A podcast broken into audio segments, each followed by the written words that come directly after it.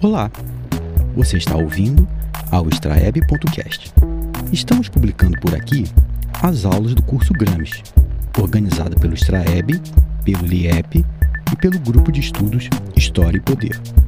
A programação do curso encontra-se na descrição do episódio. Esperamos que gostem do material. Por um Gramsci revolucionário, com o professor Eurelino Coelho, 14ª aula do curso Gramsci, transmitida em 20 de outubro de 2021. Boa noite, gente. Queria, claro, começar é, agradecendo a oportunidade por esse espaço de interlocução. Gilberto já me apresentou de uma forma que é, me, me, alegra muito, que é apresentar-me a partir das nossas relações, que são relações que iniciaram na academia, mas que depois se desdobraram em outras dimensões, particularmente nas dimensões da militância, dos projetos políticos. Nós nos tornamos, Gilberto e eu, e, e a companheirada da União Oeste, Carla, e vários outros companheiros e companheiras que eu não vou mencionar aqui, nos tornamos parceiros ou cúmplices, se preferirem, é, no, na, em uma série de projetos, em uma série de iniciativas, e muito me honra, muito me alegra é, poder dizer que eu estou entre companheiras e companheiros nessa noite. Queria agradecer, portanto, ao Grupo História e Poder, ao Extraeb, ao Lieb, Liep, essa chance né, de interlocução, de, de diálogo, num espaço que me é muito caro. Eu já devia ser promovido a professor associado aí da, da Unioeste, de tanto que eu fui na Unioeste, é, e, e a, a cada vez que vou, retorno de lá feliz por ter aprendido, ter descoberto, ter trazer na bagagem é, aquilo que se constrói coletivamente e que eu posso sempre recolher a partir da convivência com essa companheirada. É, bom, eu queria. O nosso título é Por um Gramsci Revolucionário, e eu queria começar indo direto ao ponto. É, Gramsci foi um revolucionário. Essa afirmação pode ser quase uma, um pleonasmo depois de, de, todas as sessões, né, todas as aulas que esse curso já proporcionou, mas eu queria insistir nela, queria começar assim de propósito, porque ela não me parece que seja é, meramente retórica, afirmar Gramsci como revolucionário, tampouco desnecessária. Eu não vou me estender, mas certamente todas e todos aqui já estão familiarizados com uma série de apropriações da obra de Gramsci que suprimem o que há nela de revolucionário e que, no entanto, carimbam com o selo gramsciano uma série de perspectivas teóricas, analíticas e, sobretudo, políticas, das quais foi retirada é, principalmente este núcleo revolucionário que eu estou afirmando, e muitos antes de mim, muitas antes de mim afirmaram aqui para vocês, constitui a obra e a trajetória de Gramsci, que é o núcleo revolucionário. Gramsci foi um revolucionário. Só para mencionar rapidamente, Togliatti e o seu sua noção de democracia progressiva, Berlinguer e o seu compromisso histórico, o projeto eurocomunista e a democracia como valor universal, que tem repercussões no Brasil também. Na América Latina, é, na América Latina, José Aricó, que pensa no, numa, num destino chamado democracia em nome de Gramsci, a partir de Gramsci, Carlos Nelson, que fala em reformismo revolucionário. É, nós temos Ernesto Laclau e a democracia radical, com a, o conceito de hegemonia reduzida a uma operação discursiva. E tu, todas essas todas essas apropriações elas não são meramente intelectuais, elas têm é, desdobramentos é, em, em, em, grupos políticos, em correntes políticas que interferem nas, nas lutas sociais em praticamente todos os continentes, em vários países. Estamos falando, portanto, de milhares talvez mais do que milhares de militantes que acabam se orientando é, por programas de partidos é, estruturados a partir desta apropriação é, não revolucionária de Gramsci, que estão presentes por todos os países em que a obra de Gramsci chegou, praticamente. Né? É, o que se retira desse Gramsci tornado revisionista é justamente a orientação estratégica da luta contra um adversário de classe, qualquer que seja o terreno, eu vou voltar a falar sobre isso. Isso está tá traduzido, está sintetizado num conceito é, de, que, que Gramsci desenvolve, que é o conceito de espírito de cisão. Portanto, é o apagamento da figura do adversário de classe que permite que Gramsci seja lido, seja apropriado, é, sem que é, apareça neste Gramsci sua dimensão revolucionária, é, é, porque dele se retira esta noção de antagonismo irreconciliável de classe. E nas expressões mais avançadas, como as de Ernesto Laclau, por exemplo, a própria desmaterialização da noção de classe, que passa a ser cogitada é, como um referencial meramente articulatório, de natureza discursiva, que ela mesma institui seus referentes e, portanto, ela não se ela não se refere à realidade histórica objetiva, ela, ela é a própria força instituidora dos seus referentes, que pode até ser classe, quer dizer, a, essa hegemonia pensada como prática discursiva articulatória pode até se referir à classe, mas classe aqui é apenas um significante como outro qualquer, e, portanto, classe pode ser substituída por qualquer outra, é, qualquer outra palavra ou expressão que cumpra um papel é, no argumento é, tipicamente pós-moderno que Laclau desenvolve, e atrás de Laclau vários outros é, autores e autoras que assim se apropriaram de Gramsci. Por isso é que não é ocioso insistir, Gramsci foi um revolucionário, ele assumiu radicalmente a revolução e, mais que isso, e é isso que nos interessa hoje aqui, tratou insistentemente da revolução como um problema prático, em primeiro lugar, e teórico, como consequência da problemática prática, isto é, política, na qual ele se envolveu a propósito da revolução. Gramsci, portanto, é um intelectual cuja obra, a mim, a mim me parece, não é adequadamente compreendida se dela retirarmos este, este componente, esta, esta marca de orientação, né, este, este, é, este ponto cardeal, este norte, que é a ideia de revolução e mais que a ideia, a prática revolucionária na qual Gramsci esteve envolvido ao longo de toda a sua vida. Imagino, penso que fazemos um enorme um enorme, des, um enorme desserviço à memória de Gramsci se é, fazemos Gramsci ser algo que não fosse um revolucionário, porque afinal foi a revolução que ele se dedicou a vida inteira, foi por causa da revolução que ele foi preso, foi na, na cadeia, perseguido pela, pela, pelo fascismo, que ele produziu os textos sobre a revolução, aos quais eu pretendo me referir hoje aqui brevemente, e portanto acho que é, não é ocioso insistir Gramsci foi um revolucionário. Agora, Gramsci trata do problema da revolução num tempo histórico que precisa ser trazido à nossa conversa para que a gente reflita um pouco sobre o que é este Gramsci revolucionário como personagem histórico e não como mera figura abstrata da qual a gente pode é, sobre a qual a gente pode dizer é, a, a, fragmentos ou, ou, ou, coisas soltas extraídas dos seus livros, que já são é, fragmentários, sobretudo a obra do Cárcere, que já é fragmentária pela própria natureza. É, é preciso fazer um exercício de repor Gramsci no ambiente histórico de onde ele vem, e isso ajuda a gente a recuperar esta veia revolucionária, este DNA revolucionário que eu estou reivindicando como chave interpretativa básica para a obra de Gramsci. E este tempo histórico é, ao qual Gramsci pertence, eu acho que ele pode ser é, delineado a partir de duas, duas marcas, duas experiências é, muito poderosas, muito influentes, de grande e profundo impacto e contraditórias. De um lado, a grandiosidade da vitória de outubro na Rússia, a Revolução Russa, que muda a história da luta socialista é, de forma radical. Dizer, após a experiência russa, o, a luta pelo socialismo ganha cores, ganha método, ganha formas novas.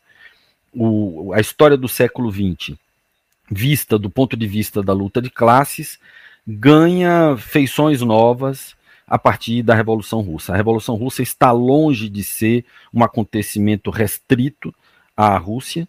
Seus impactos, suas consequências, suas reverberações se espalham e se espalham muito rapidamente. É impressionante como é rápido e se espalham com grande impacto, com uma, uma capilaridade e, uma, e uma, um poder de impacto e de influência muito grande por vários, dezenas de países no mundo e rapidamente por quase todos os continentes, por, por onde quer que haja é, luta social de classes com perspectiva socialista, aparecerá de algum modo é, a, o eco da Revolução Russa.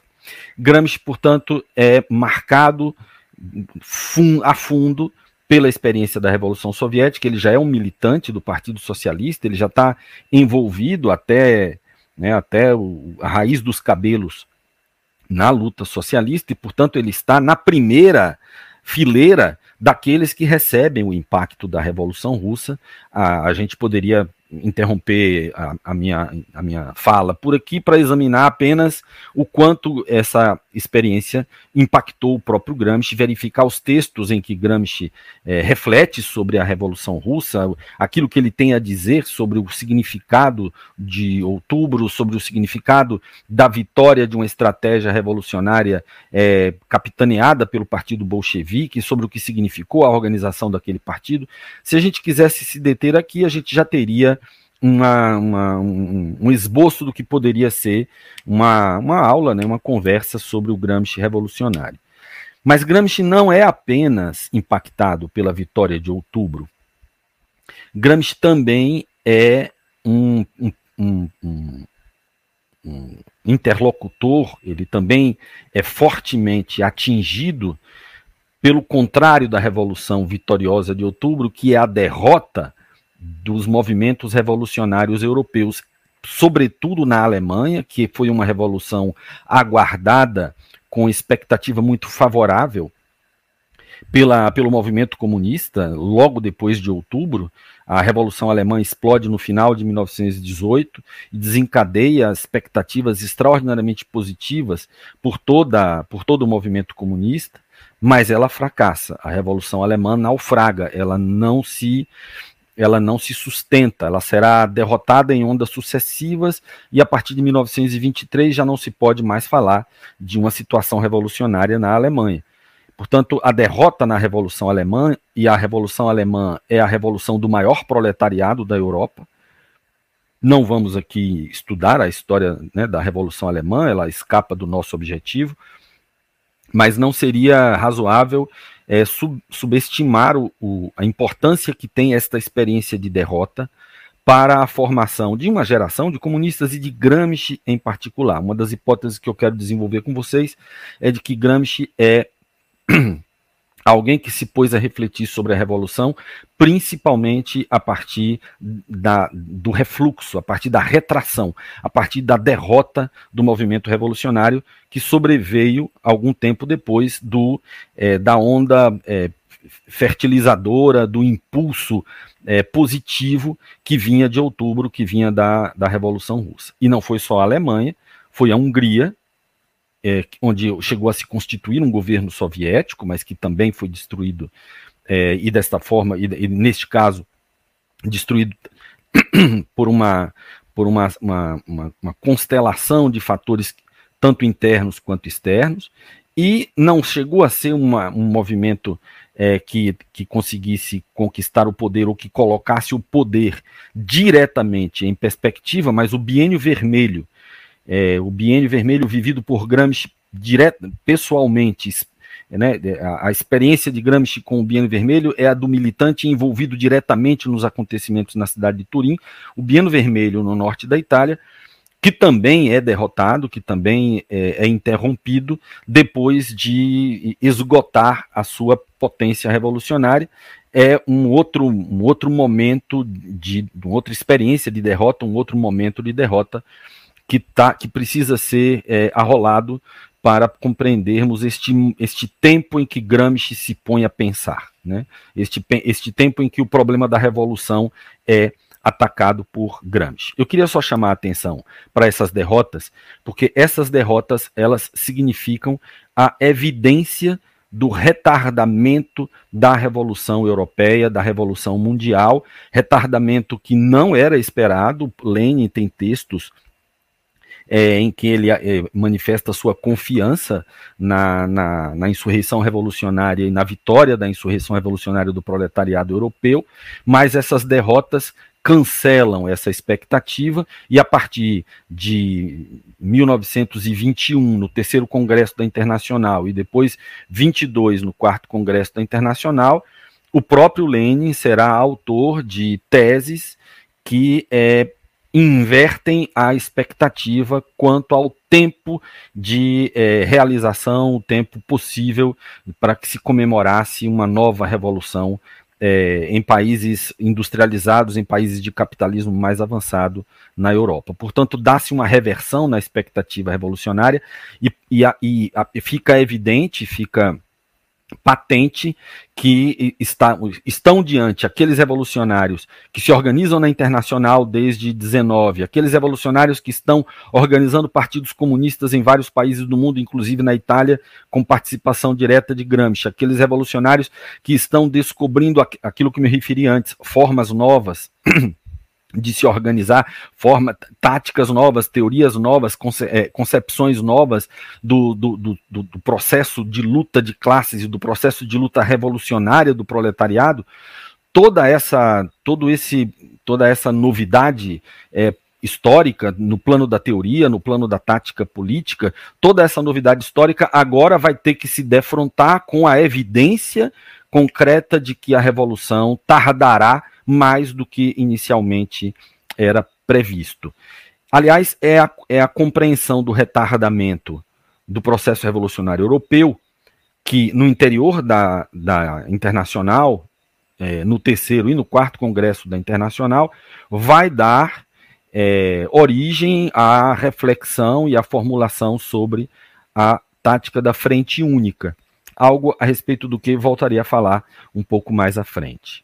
Portanto, essas experiências contraditórias, a vitória de outubro e a derrota da Revolução Europeia, me parecem coordenadas históricas imprescindíveis para a gente pôr o, o militante Gramsci, o sujeito Gramsci no seu tempo. E eu queria trazer ainda uma outra coordenada histórica, que tem a ver agora diretamente com o contexto em que o material do cárcere de Gramsci, os escritos do cárcere, os cadernos, estão sendo é, produzidos, estão sendo escritos, isto é, entre 29 e 1929 e 1935, este é um período é, muito delicado e muito intenso de lutas no interior da Internacional Comunista. Esse é o tempo de expurgos da oposição de esquerda, de, de, de grupos que se opunham com mais firmeza, com mais dureza ao, ao grupo que se consolidava no, no, na, no, no, posto de dirigente do movimento comunista internacional em, em, na Rússia, né, em Moscou e também na internacional, começa a se cristalizar um grupo, é, um grupo dirigente que entre 29 e 35 está à frente de um processo de expurgos, de depuração tanto do Partido Russo quanto da Internacional. Gramsci é testemunha disso e mesmo no cárcere acompanha de algum modo, ainda que de modo filtrado, mas acompanha esse processo de luta interna na Internacional e também é testemunha Gramsci da linha do terceiro período. O sexto Congresso da Internacional, em 1928, elabora o que né, depois ficou conhecido como a estratégia de classe contra classe, e, e difunde a, a, a, perspectiva de que a, está em, em processo um novo ascenso revolucionário de massas, estamos diante, estaríamos diante da reabertura de situações revolucionárias em vários países da Europa, o proletariado novamente se punha em movimento e, e passava a estar de novo na ordem do dia a perspectiva da tomada do poder, e isso, é, é, esta compreensão, esta avaliação é, levava a uma, a, uma, a uma política, levava a uma tática que, por um lado, apostava na, na, na, insurreição, apostava nos métodos que visassem, de algum modo, pusessem já na agenda a, o ataque direto ao poder, isso por um lado, e por outro lado, acentuava a necessidade de cindir-se dos, dos grupos reformistas, em particular da social-democracia, que passa a ser tratada agora como social-fascismo. O termo é, é difundido logo depois do sexto congresso, e ele, portanto, cancela essa, esta nova elaboração tática da Internacional, cancela a vigência da, da, da, tática da Frente Única, aquela a qual eu me referia, que vinha sendo elaborada nos congressos 3 e 4 da Internacional, a partir de uma constatação, de uma avaliação de conjuntura oposta à de que a Revolução estava atrasada, de que a revolução tinha recuado, a, a perspectiva da, da explosão revolucionária agora tinha que ser adiada. Essa avaliação dava é, origem a uma tática que foi chamada de tática de frente única. Agora, diante da avaliação de que estamos diante de um terceiro período de ascenso revolucionário, estamos, portanto, em é, a, a, a, a, posição da internacional agora é a de abandonar a tática de frente única e apostar na tática de classe contra classe. A social-democracia passa a ser diretamente interpretada, diretamente rotulada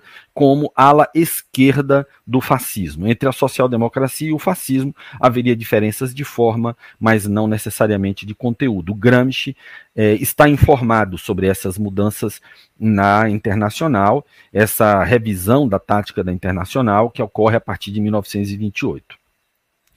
É, e, além disso, Gramsci não, não chega, aí ele já está muito debilitado, mas ele também é contemporâneo de uma nova reviravolta tática da Internacional que se deu em 35, 1935, que é quando a Frente Única retorna ao vocabulário da tática internacional, dos, dos, textos de tática da internacional, mas a frente única de que se trata agora é muito diferente, radicalmente diferente, da frente única que tinha sido desenhada em 21 e 22 e da qual Gramsci fala em alguns dos seus escritos. Agora estamos diante de uma frente única que vai ser rebatizada como Frente Popular e que tem uma configuração é, inteiramente distinta e propõe, portanto, uma linha política que já não é mais é, a mesma que tinha fundado a Internacional e que priorizava a independência de classe. Agora nós temos a elaboração de uma tática de enfrentamento ao fascismo que, segundo alguns autores, sacrifica a independência de classe em nome de uma frente que dilui é, a, o antagonismo de classe, é, ao invés de manter a cisão, de manter a, a distinção com o antagonismo de classe, ainda que que é, fosse possível ou pensável a realização de alianças táticas contra o fascismo. Bom, esse é o debate de 35. Gramsci não participa diretamente desse debate, mas ele ainda está vivo quando ele acontece e seria interessante tentar levantar indícios de como ele reage às notícias que chegam até ele, primeiro no cárcere, depois no fim da sua vida, já fora do cárcere, a respeito dessa nova virada, dessa nova cambalhota é, programática da Internacional. Bom, o que eu estou querendo dizer com tudo isso é que Gramsci pensa e age como revolucionário, coisa que eu disse logo no início, né? Gramsci é um revolucionário. Gramsci pensa e age como revolucionário em todos esses momentos, Gramsci como militante dos, da, das lutas dos conselhos é, em Turim, Gramsci como editor do jornal L'Ordine Novo, Gramsci como é, militante do Partido Socialista, Gramsci como fundador, militante, dirigente do Partido Comunista. Gramsci pensa e age como revolucionário num contexto em que estavam abertas e em disputa as perguntas sobre a estratégia revolucionária. O que eu falei antes sobre o fato de que outubro tinha aberto um capítulo novo na história da luta pelo socialismo, não significa que este novo capítulo aberto por outubro fosse um capítulo é, constituído por platitudes, por homogeneidades. Não é assim. A, a, o movimento comunista rapidamente será atravessado por questões a respeito das quais emergem divergências, emergem distintas avaliações. A rigor, não, nunca foi o, a, a, o movimento comunista e o movimento socialista em geral, o marxismo em geral nunca foi o lugar da unanimidade. Ele sempre foi é, um, espaço em que o debate se apresentava como condição de construção da política. É, as, as unanimidades historicamente verificáveis no movimento comunista foram todas impostas de cima para baixo. É, onde não houve imposição de cima para baixo, sempre houve algum nível de exercício do contraditório, da polêmica, que, é, aplicando exatamente aquilo que outubro mostrou ser funcional, que é o princípio do centralismo democrático, não impedia a ação unificada. Portanto, não é de estranhar que estejam, nesse tempo de Gramsci, estejam abertas e em disputa algumas perguntas sobre a estratégia revolucionária. Mas neste caso, no caso específico desse contexto de grande, estas de, Gram, de Gramsci, estas eram perguntas é, cruciais. Fora do campo dos comunistas, havia anarquistas, o sindicalismo revolucionário. A propósito do sindicalismo revolucionário, há quem aponte é, alguma influência do sindicalismo revolucionário, por exemplo, de Jorge Sorel, é, na, na obra do próprio Gramsci, no pensamento de Gramsci. Há quem aponte isso, acho que esse é um outro tema para ser investigado. É, o reformismo. Portanto, fora do movimento comunista, anarquistas, sindicalistas revolucionários, reformistas, para ficar só aqui é, formulam suas próprias questões a respeito da estratégia revolucionária. É bom lembrar que os reformistas não abriam mão formalmente do vocabulário revolucionário. Mesmo dentro do, do, campo comunista, no entanto, não havia homogeneidade a respeito de algumas questões decisivas, como, por exemplo, o papel da greve geral.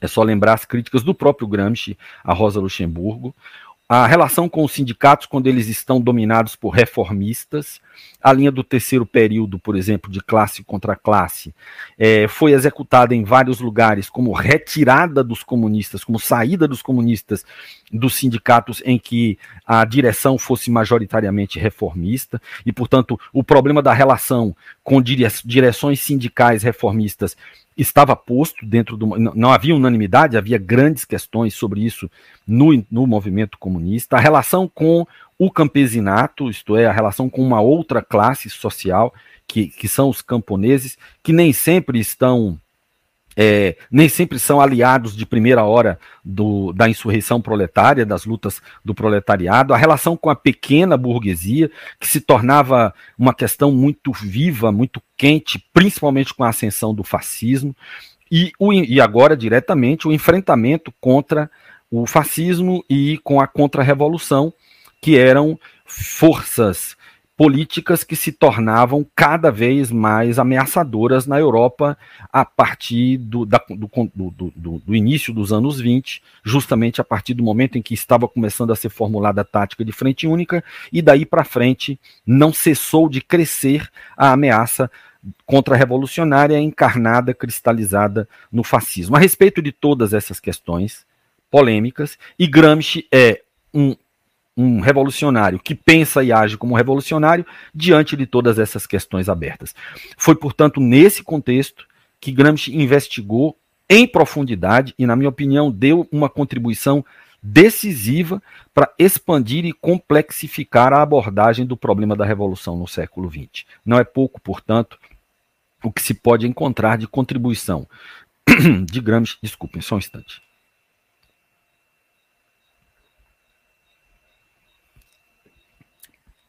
Não é de pouca importância a contribuição de Gramsci se inventariarmos, como acabamos de fazer, a enorme quantidade de questões que estavam postas para o movimento revolucionário no início do século XX.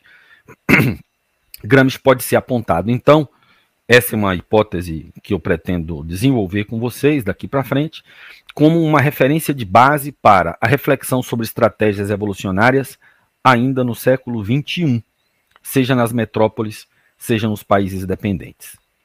E eu pretendo sustentar essa afirmação a partir de minha leitura, uma leitura particular e absolutamente aberta à crítica, aos comentários de vocês.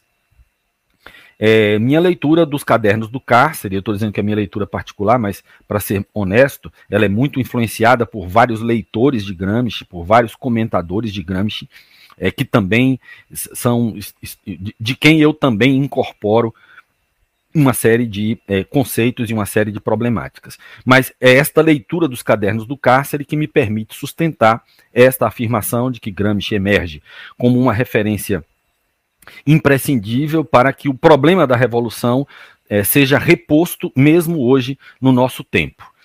É, eu vou fazer um sobrevoo sobre os cadernos do cárcere, destacando deles alguns, algumas, algumas referências, alguns trechos, dado que nos é absolutamente impossível fazer uma reflexão sistemática, uma análise sistemática de uma obra como, é, como, como esta, né, como os cadernos do cárcere. Ler os cadernos do cárcere significará sempre é, formular hipóteses interpretativas sobre aquela obra. É uma obra, é uma obra cuja constituição, na, as circunstâncias em que ela foi elaborada e o formato que ela adquiriu, que é uma, uma, uma miscelânea de notas, algumas mais extensas, algumas com começo, meio e fim, algumas repetidas com pequenas mudanças, com pequenos adendos, outras que são notas meramente técnicas, lembranças, é, memorandos, anotações rápidas de leitura, tudo isso junto e misturado naqueles cadernos. É, é claro que há uma ordem possível de ser encontrada nos cadernos, eles não são completamente aleatórios, mas eles são suficientemente complexos para permitir leituras muito distintas, muito enviesadas, em alguns casos antagônicas. E, portanto, ler os cadernos significa arriscar-se em hipóteses interpretativas, e eu não sou diferente, estou aqui também apresentando minhas próprias hipóteses e submetendo essas hipóteses a debate, a crítica, à verificação que a discussão é, pode, pode proporcionar. É, essa minha leitura explora algumas linhas de continuidade entre alguns dos temas do caderno, do, dos cadernos, procurando no meio dessa dispersão quase né, quase aleatória, aleatória ela não é, mas essa fantástica dispersão dos, dos fragmentos, dos textos, procurando ali dentro uma problemática coerente que, a meu juízo, pode ser lida é, em diferentes direções, tratando de diferentes temáticas, mas passando sempre por alguns pontos principais. E a questão central, que, a meu, a meu ver, é, dirige a, a decisão de Gramsci de se dedicar àqueles estudos cuja, cujas notas, né, cujo, cujo é, esboço das, do, do, que seriam depois disso os produtos dessa reflexão estão nos cadernos, o que impulsiona Gramsci, mais que tudo, me parece ser justamente o problema da revolução. E eu quero começar a falar do, de, de uma nota que vai ser a nota a qual eu mais vou me referir aqui, de uma nota que está no caderno 7, que foi escrito em 1930 os cadernos foram escritos, como eu disse, de 29 a 35, e é possível hoje datá-los. A gente já tem uma edição brasileira, certamente todos aqui já conhecem, que contém anexos, né, apêndices, que nos permitem, que nos permite saber quando, em que ano é, cada caderno foi escrito, tem como datar. É, e o caderno 7 é de 1930. Lá o que a gente tem é Gramsci afirmando, num, num texto muito conhecido, a necessidade de que fosse atualizada ou superada a teoria da revolução permanente, teoria que tinha sido formulada por Marx é, a, a, propósito dos acontecimentos de 48, de 1848, que teria conservado sua validade até 1871, mas que agora era imprescindível que fosse é, revista, que fosse examinada criticamente e que fosse superada. Superar a teoria da revolução permanente era algo que, é, para Gramsci, era a tarefa revolucionária, é, é o modo como ele poderia, como nós poderíamos sintetizar a intervenção de Gramsci no é, debate revolucionário. A gente só vai ter que se entender sobre o que, que significa a revolução permanente.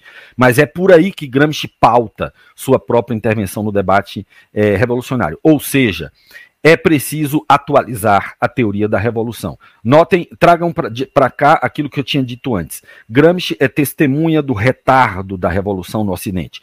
Gramsci é testemunha do emperramento, pelo menos provisório, da revolução em países como a Alemanha ou a Hungria.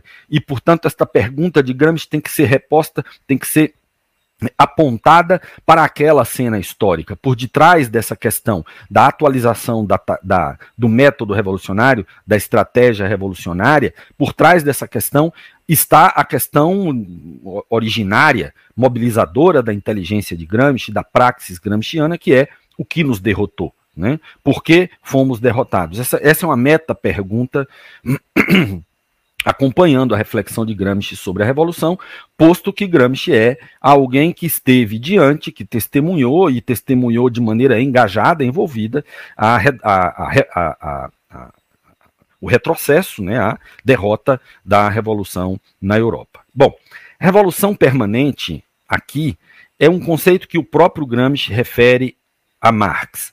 E nos textos de Marx, esse esse termo, revolução permanente, tem a ver com uma constatação feita pelo próprio Marx do deslocamento político da burguesia europeia para o campo antirrevolucionário, mesmo em países em que não tinha havido a revolução burguesa. Isso é, reconfiguraria a, o poder de Estado é, a partir da luta revolucionária contra o antigo regime, a Revolução Burguesa.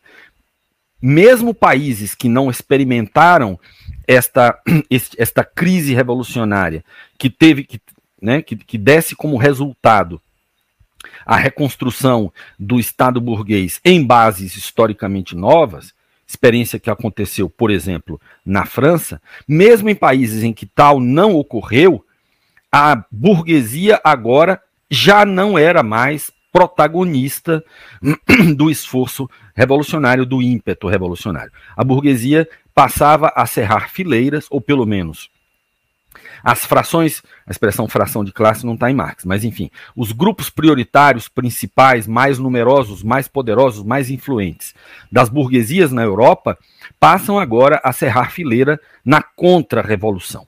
E e não se põem mais ao lado das forças revolucionárias é, na luta contra o, o, antigo regime, na luta contra as formas políticas é, herdadas das sociedades é, pré-capitalistas.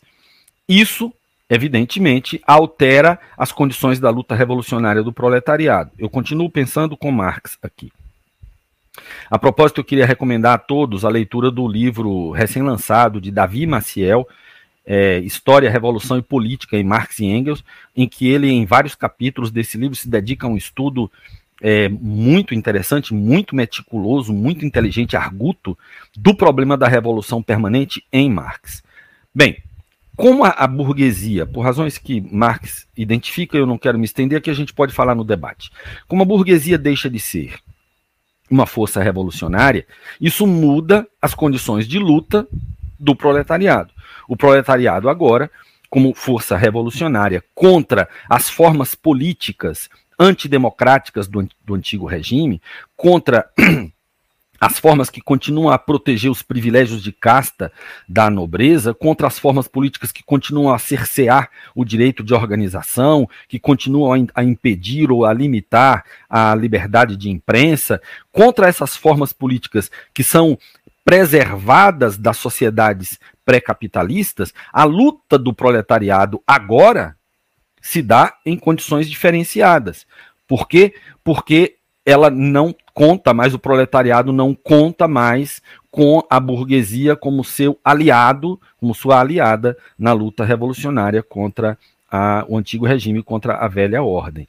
É, este problema Marx teria detectado, eu acompanho aqui o raciocínio de, de Davi, muito cedo e teria desenvolvido de maneira mais completa, principalmente na mensagem da direção à Liga dos Comunistas, textos de mil, texto de 1850. Mas, segundo Davi, é possível encontrar o embrião desta, desta estratégia, dessa percepção, desta constatação de Marx é, a respeito do reposicionamento da burguesia no front revolucionário, é possível encontrar mesmo em textos anteriores. Bom, isso interdita a via clássica da revolução burguesa. A via clássica da revolução burguesa de, sai de cena se a burguesia já não é mais uma força revolucionária, se ela pactua com as, as classes é, dominantes da antiga ordem, se ela pactua com os, os Junkers, se ela pactua com a velha nobreza e com a nova nobreza é, que começa a viver de renda produzida a partir da sociedade é, das trocas e da economia baseada na, na, na, mercadoria, e, portanto, baseada no trabalho assalariado, se essas formas mescladas de nobreza agora se tornam o aliado e não mais o inimigo da burguesia, isto interrompe o desenvolvimento da revolução burguesa, mas não impede o desenvolvimento do capitalismo. Só que o que muda radicalmente é a posição do proletariado, porque agora é só o proletariado que preserva o ímpeto revolucionário diante da ordem, é, da velha ordem, diante do antigo regime. Com isso, o proletariado lutando de maneira revolucionária contra as formas jurídico-políticas do antigo regime, porque só o proletariado agora se, né, se, se apresenta como força revolucionária a contestar o antigo regime, com isso o proletariado se desloca para a frente revolucionária e é ele quem se defronta com a, o antigo regime, com as formas jurídico-políticas do antigo regime. Mas aqui o que entra em movimento é uma força social que é antagônica não apenas ao antigo regime, mas é antagônica à própria classe é, burguesa, à própria classe capitalista. O que entra em movimento quando o proletariado é, se ergue e se, e se né, insurge contra a, a velha ordem, o que entra em movimento é uma força social que contesta não apenas a velha ordem, mas que contesta a própria ordem burguesa. Sendo assim, a revolução política pela democracia contra né, as formas jurídicas antigas, a revolução política e a revolução social, que é uma que também de, deri, é derivada dos interesses desta classe social revolucionária, revolução política e revolução social se entrelaçam, se engatam, suprimindo o hiato histórico entre o que deveriam ser, a princípio, duas revoluções distintas, uma primeira, burguesa, e uma segunda, proletária. É isso que em Marx é revolução permanente. E é isso que Gramsci diz, é a isso que ele se refere é, quando, se, quando ele diz que é preciso atualizar a estratégia da revolução permanente. Gramsci associa a revolução permanente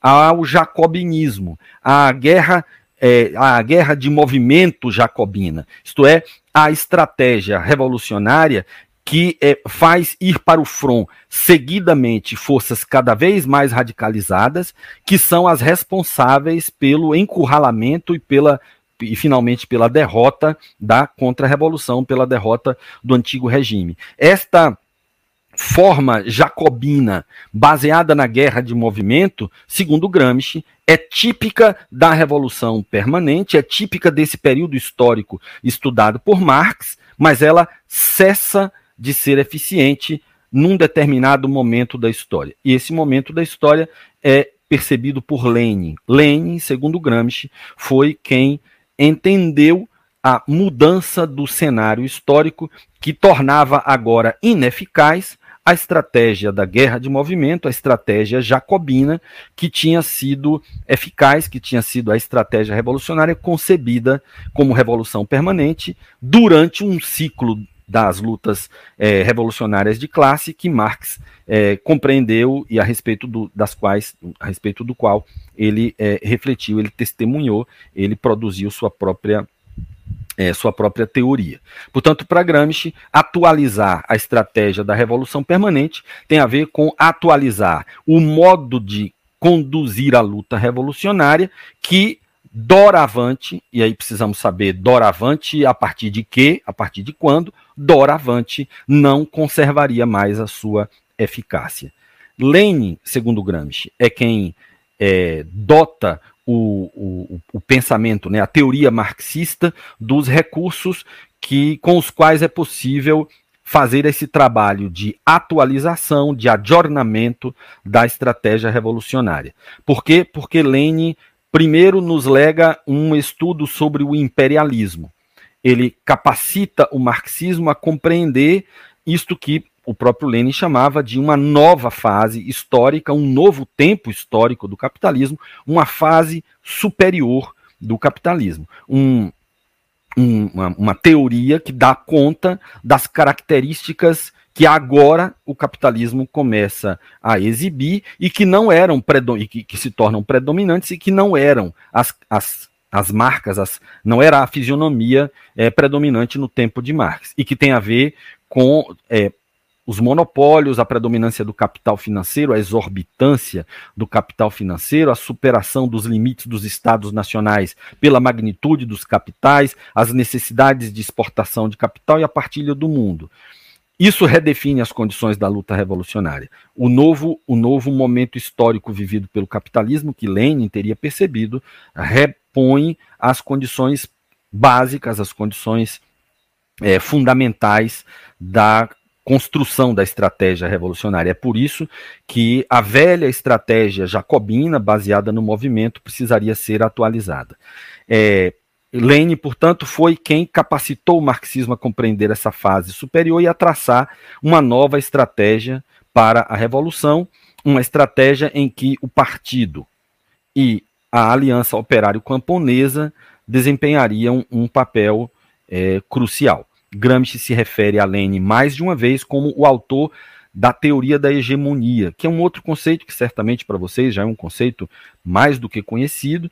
Lenin, Lenin teria sido para Gramsci, em mais de uma passagem, o verdadeiro é, autor, o verdadeiro imaginador, o, o, aquele que concebeu é, ab ovo a teoria da hegemonia. Isto é, aquele que formulou esta nova estratégia socialista, agora adequada à forma histórica que o capitalismo assumia a partir da sua fase imperialista.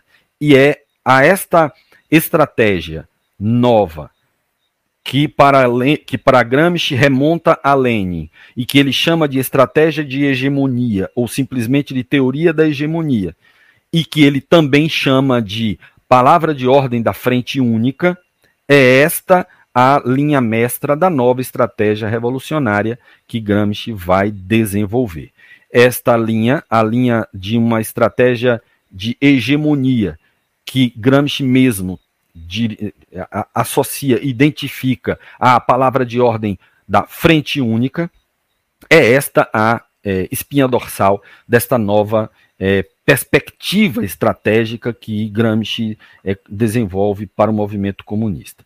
Essa teoria, no entanto, embora iniciada por Lenin, ela não foi desenvolvida pelo próprio Lenin. Lenin não teve tempo, não teve condições de dar seguimento ao seu trabalho de elaboração de uma nova estratégia. Esta elaboração leniniana da estratégia não foi vigente, não foi a orientadora da estratégia dos bolcheviques na Revolução Russa. Segundo Gramsci, a Revolução Russa se deu, e agora a gente vai entrar em outros conceitos importantes para essa nova estratégia gramsciana. Segundo Gramsci, a Revolução Russa ocorre na frente oriental. E a frente oriental tem características distintas da frente ocidental.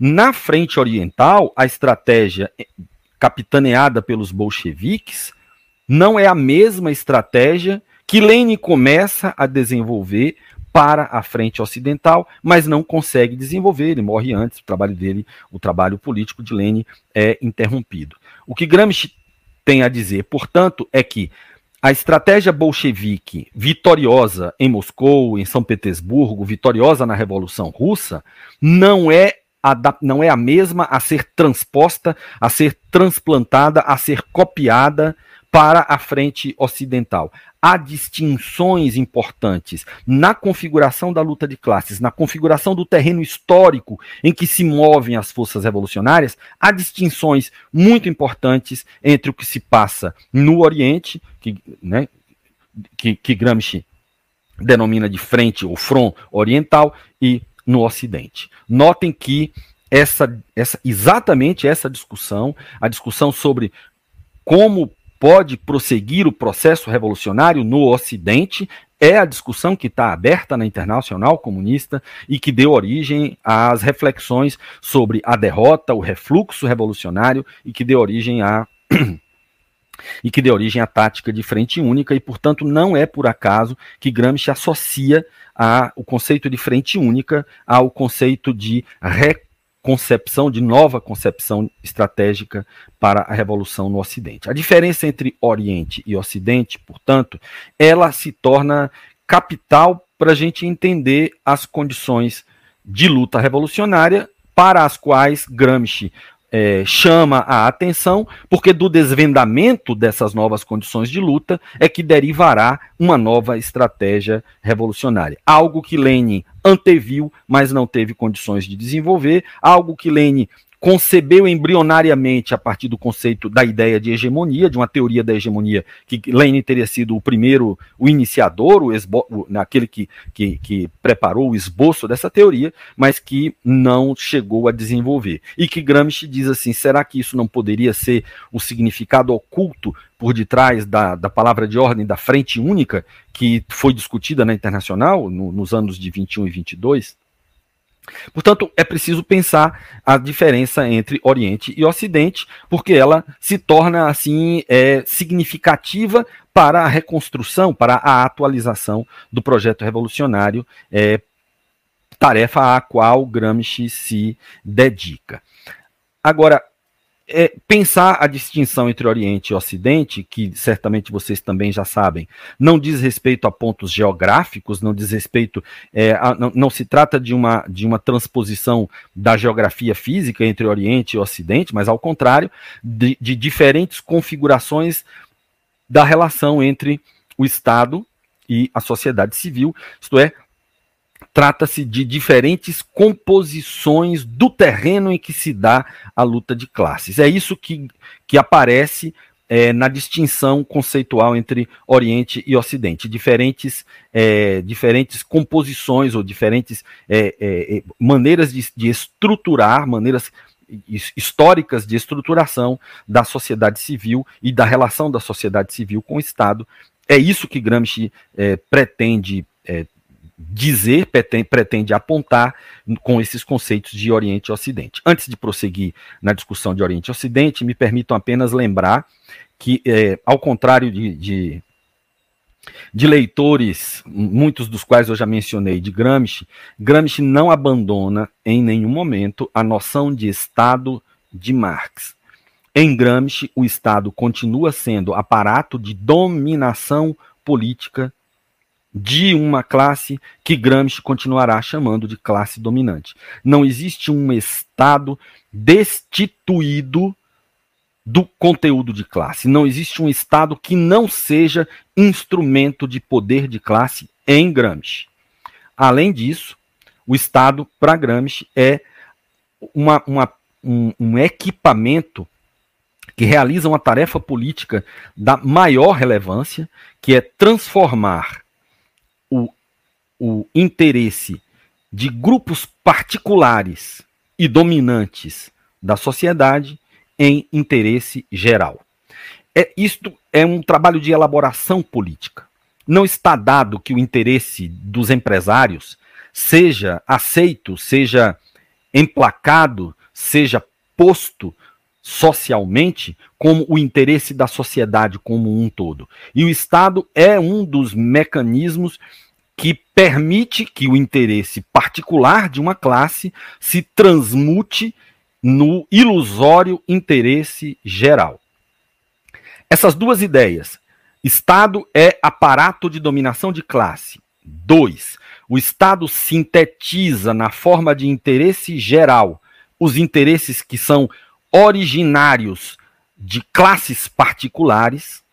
Essas duas ideias não são de Gramsci, são de Marx e se encontram desenvolvidas na teoria do Estado de Gramsci. Eu poderia me estender aqui, mas eu não quero, já estou perto de estourar o meu tempo, e eu não quero me estender muito aqui sobre por que, que já está em Marx a problemática de que as ideias da classe dominante são, em cada época, eu estou citando textualmente, as ideias da classe dominante são, em cada época, as ideias dominantes, isto é, a classe que é a força material dominante na sociedade é, ao mesmo tempo, sua força espiritual dominante.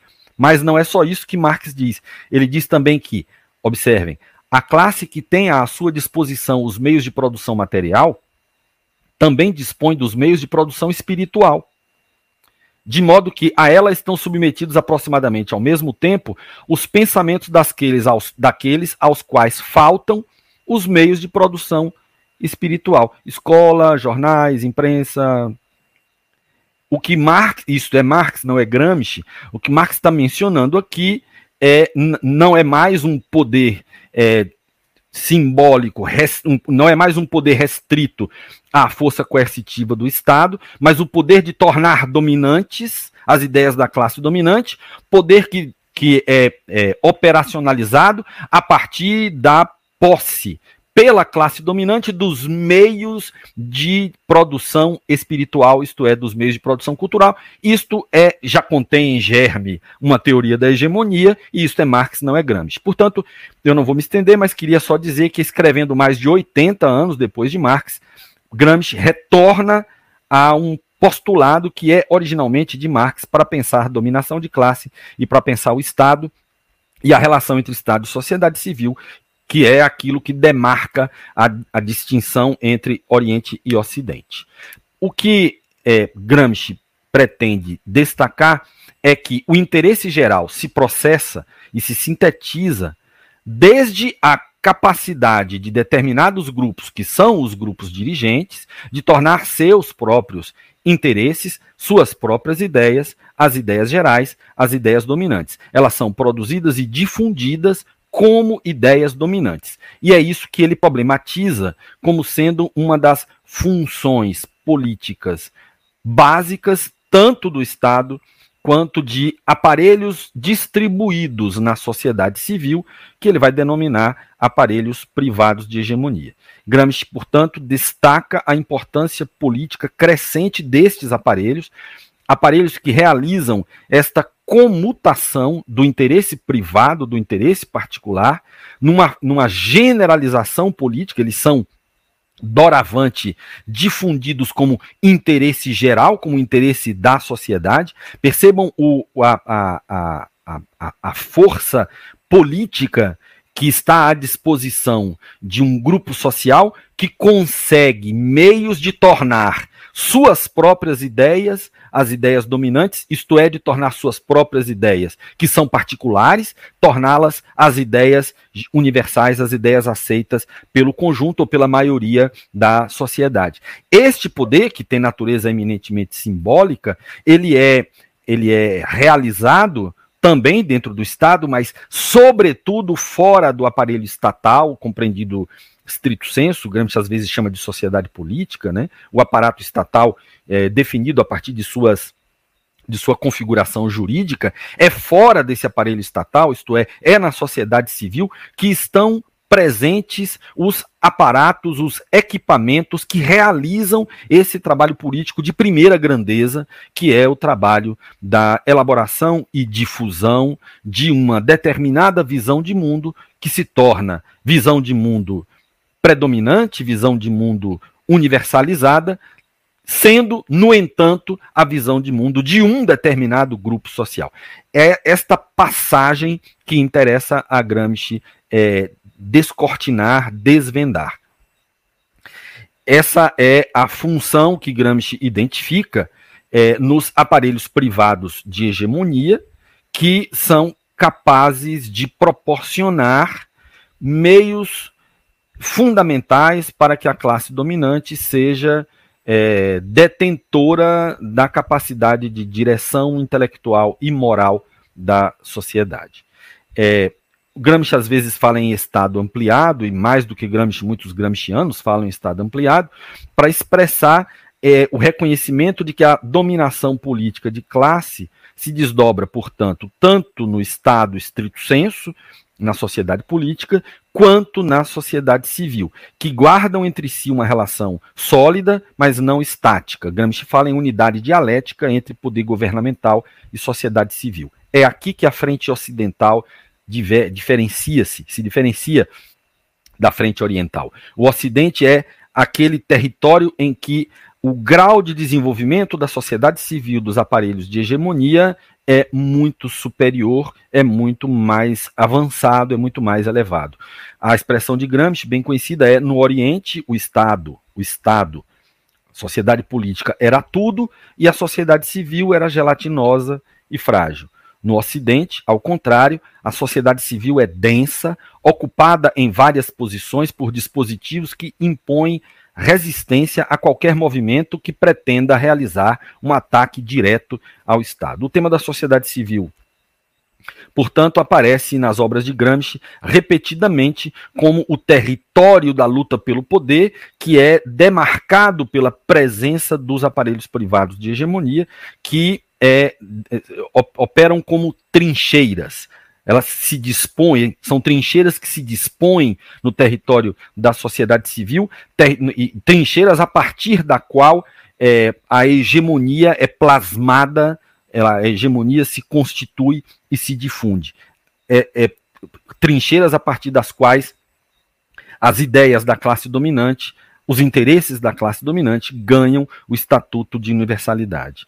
É evidente que eu, eu ia mencionar aqui algumas pesquisas que desenvolvem maravilhosamente esses conceitos, mas para além dos, do, do, uso é, epistemológico, do uso na produção do conhecimento, este conceito, o conceito de Ocidente, o conceito de aparelhos privados de hegemonia, a ideia de que a sociedade civil se torna é, um terreno estratégico para a luta de classes em sociedades ocidentais, tem rebatimentos políticos. Não é apenas uma contribuição de Gramsci para que entendamos como funcionam as sociedades ocidentais, é mais do que isso, um alerta de Gramsci sobre como se pode constituir uma estratégia revolucionária que tenha que lidar com esta característica, a característica das sociedades ocidentais, da frente ocidental, lá onde a revolução foi derrotada, esta frente ocidental que exibe essas características que precisam ser estudadas, precisam ser conhecidas, se se pretende construir uma estratégia revolucionária. O desdobramento da dominação política de classe tem, portanto, implicações, o desdobramento em sociedade civil e sociedade política, Estado e sociedade civil, típica das formações sociais ocidentais, tem, portanto, implicações diretas sobre a luta de classes. Essa sociedade civil, Gramsci várias vezes se refere a ela a partir de uma metonímia militar. Ele fala em sistema de trincheiras e casamatas, né, mencionei há pouco, que impõem a luta de classes, a dinâmica de se defrontar com o inimigo trincheira a trincheira. Também é militar a metáfora empregada por Gramsci para a forma de uma estratégia revolucionária que seja viável em sociedades assim, sociedades em que o poder da classe dominante se distribui pelo entrincheiramento da sociedade civil. A estratégia revolucionária para sociedades assim não pode mais ser a guerra de movimento, porque a guerra de movimento, a estratégia jacobina vigente nos tempos de Marx, pressupõe uma manobra em que as forças revolucionárias realizam um ataque direto à cidadela do inimigo, tal como fizeram os jacobinos, ocupando os postos-chave do Estado francês, do Estado revolucionário francês, e a partir dali, da, da, da, conquista direta do Estado, implantando o regime de terror jacobino e, portanto, as transformações revolucionárias que o jacobinismo logrou realizar na Revolução Francesa, na Revolução é, Burguesa da França. Essa estratégia jacobina do movimento, ela é, ela é inviável porque um movimento, e essa é a metáfora militar, o movimento da tropa em linha reta rumo à cidadela do inimigo é impossível se o terreno é atravessado por trincheiras, se o terreno é escavado pelas trincheiras.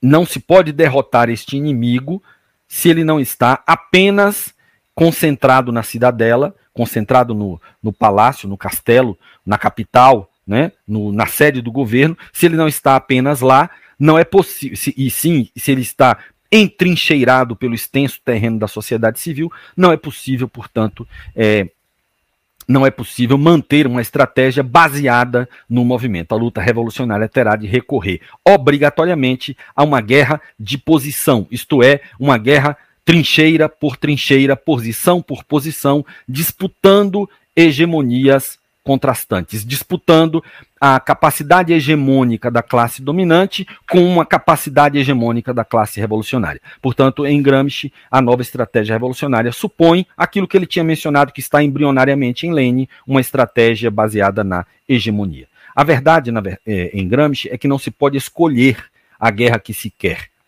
ou movimento, ou é, guerra de posições.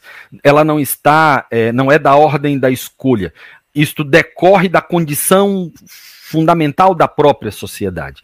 O assalto ao quartel-general inimigo, entendido como dimensão militar da luta de classes, não é descartado por Gramsci. Assim como a tomada do poder de assalto continua a ser o objetivo. Mas Gramsci recusa a ideia de que este assalto agora possa ser feito desconsiderando a movimentação trabalhosa, trincheira a trincheira, que se interpõe entre a força revolucionária e o objetivo que o assalto visará, que é o poder de Estado. Seria, no entanto, um erro muito grave deduzir dessa estratégia da guerra de movimento é uma, uma, uma impressão reformista. Em primeiro lugar, e eu vou já me encaminhando para o final, em primeiro lugar, eu queria recuperar com vocês para mostrar como essa estratégia, a estratégia da guerra de movimento, desculpem, a estratégia da guerra de posição, é essa estratégia que se adequa às condições desenvolvidas historicamente no Ocidente a partir do imperialismo, a partir da nova cara histórica que o capitalismo adquire e que Lenin estudou.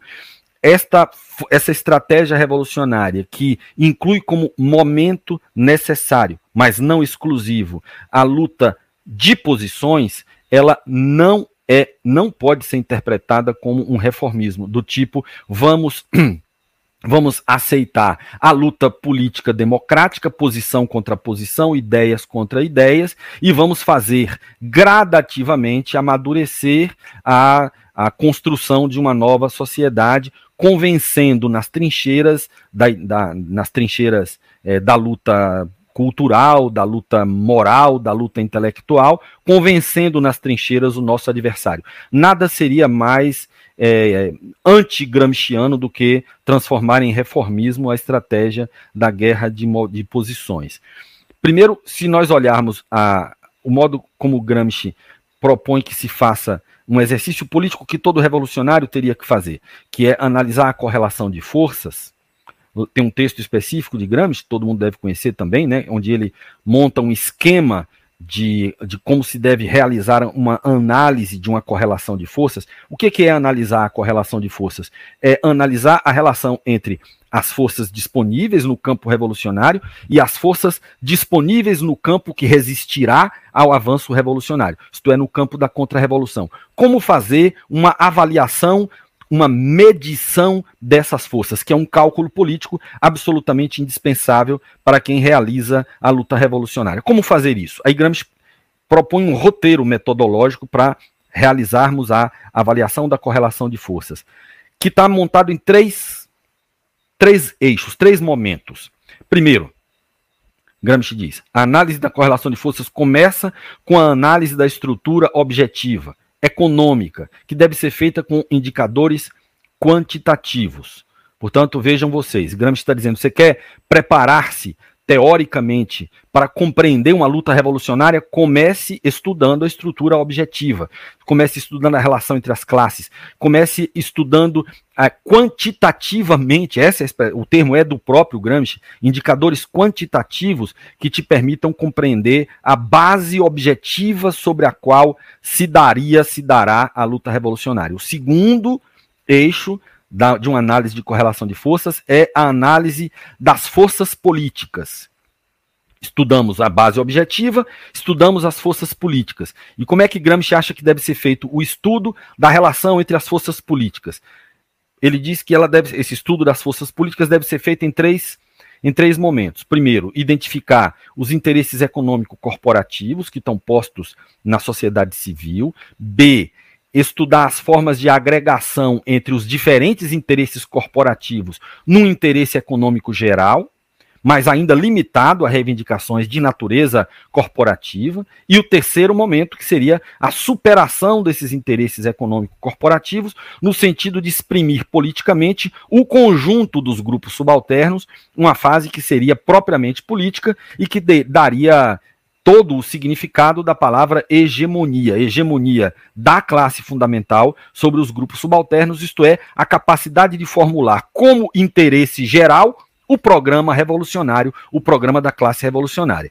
Gramsci diz: olha, essa é a avaliação política, é o momento 2, da avaliação política que precisa ser feita na montagem de uma estratégia revolucionária. Estudar a base econômica, estudar as relações de força e, portanto, as condições que a classe revolucionária tem de adquirir esta condição de classe hegemônica, isto é, de ser formuladora de um programa que seja aceito como seu programa, não apenas pela própria classe, mas pelo conjunto dos subalternos, que se estruture como unidade de visão de mundo da própria classe, o que já é um passo hegemônico a ser construído, mas mas que além disso seja capaz de é, aproximar os demais subalternos. E três, o terceiro ponto, primeiro é a economia, segundo, as relações de forças políticas, e o terceiro ponto é a dimensão militar, que Gramsci inclui como uma avaliação da correlação de forças, isto é, como uma avaliação do cálculo a ser realizado pelos, pelos revolucionários ao montar uma estratégia,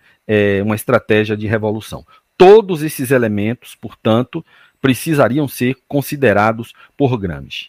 A técnica militar é estudada por Gramsci o tempo inteiro e mais de uma vez ele insiste na permanência do momento militar ou da relação militar decisiva como parte a ser pensada incorporada a uma estratégia revolucionária. No entanto, ele lembra que agora, nessa nova estratégia, que não é mais a guerra de movimento, que é a guerra de posição, é, não, não é mais o momento militar que determina a política. Ao contrário, é a política, é a avaliação das forças políticas que estabelecerá os objetivos a serem realizados pela, é, pela, pelo dispositivo militar. Dispositivo militar que, no entanto, continua sendo previsto por Gramsci como indispensável.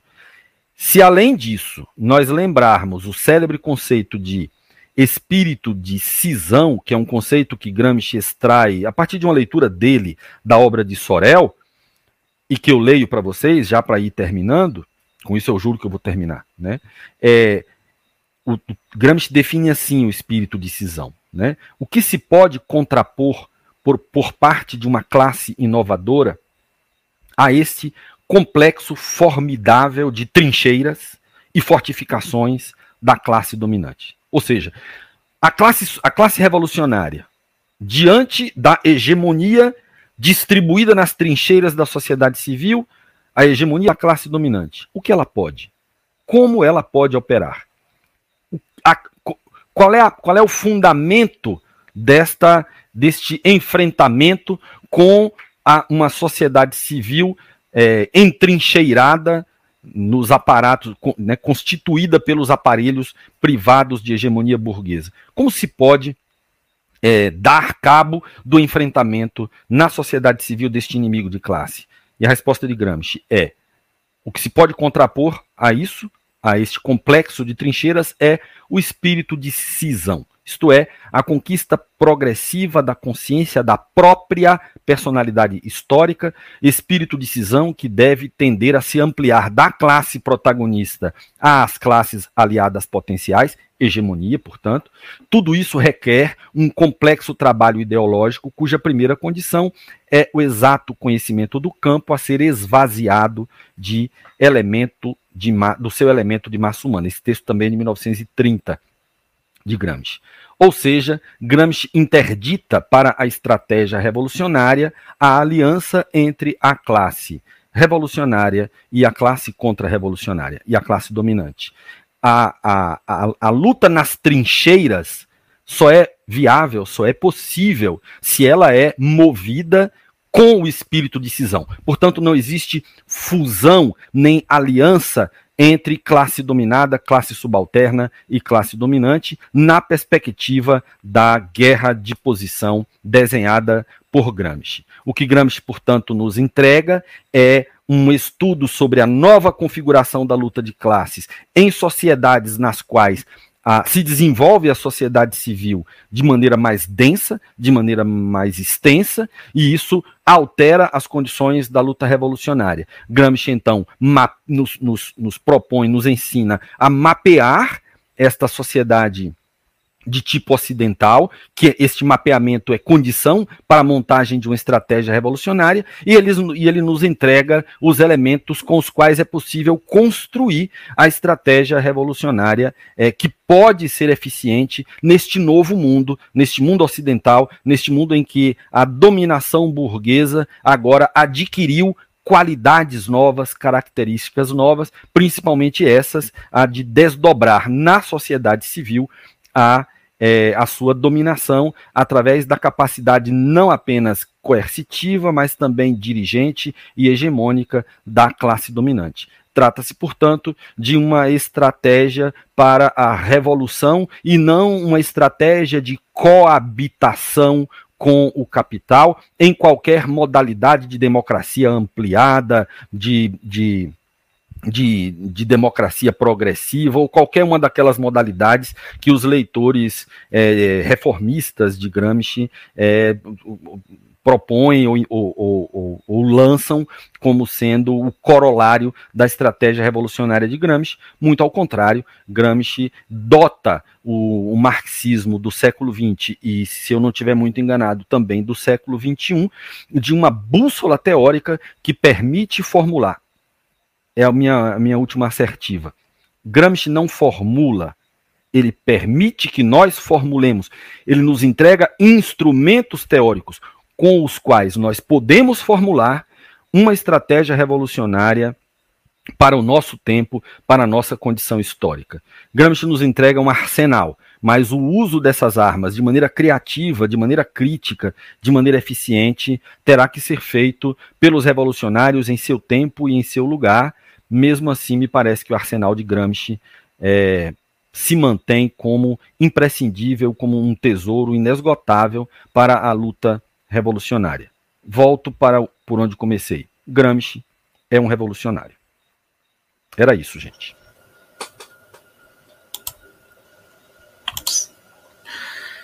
Fantástico, excelente, excelente aula. É, a essa altura, todos que estão nos acompanhando, somos mais de 350, é, entenderam perfeitamente por que razão esta era foi prevista como sendo a última aula. São inúmeras e inúmeras é, mensagens no chat parabenizando, né, sem dúvida uma aula absolutamente grandiosa. É, que não será a última, teremos nosso encerramento na próxima semana, né, com a aula com Marcelo Badalomato sobre a situação da classe trabalhadora, certamente não fará por menos, será uma aula uh, extremamente importante também, mas por hoje, é, para esta aula de hoje, nós tivemos então essa uh, brilhante exposição. Antes de passar né, para o bloco de perguntas, é, só é, mencionar, como nós estamos nos aproximando né, do final deste curso, é só antecipar, adiantar, vi que algumas pessoas já começam a perguntar. É, nós, encerrado o curso, é, provavelmente levará algumas semanas, alguns dias ou semanas, né, para que a gente tenha toda a tramitação institucional da aprovação do relatório e possa liberar né, os certificados. Então não é, não é imediato no momento que se encerra o curso, né, nós seguiremos encaminhando informações né, através da mailing né, que recebem todos os inscritos. Também utilizaremos né, esse cadastro, esse instrumento, né, para informar sobre outras atividades, e aí muito especialmente, né, já é, em primeiríssima mão, a gente já antecipa hoje, traz alguma informação a mais na próxima semana, para deixar um pouquinho de suspense, mas no ano de 2022 a gente vai iniciar né, um curso sobre clássicos do marxismo, é, que vai ter como primeiro módulo justamente Marx e Engels.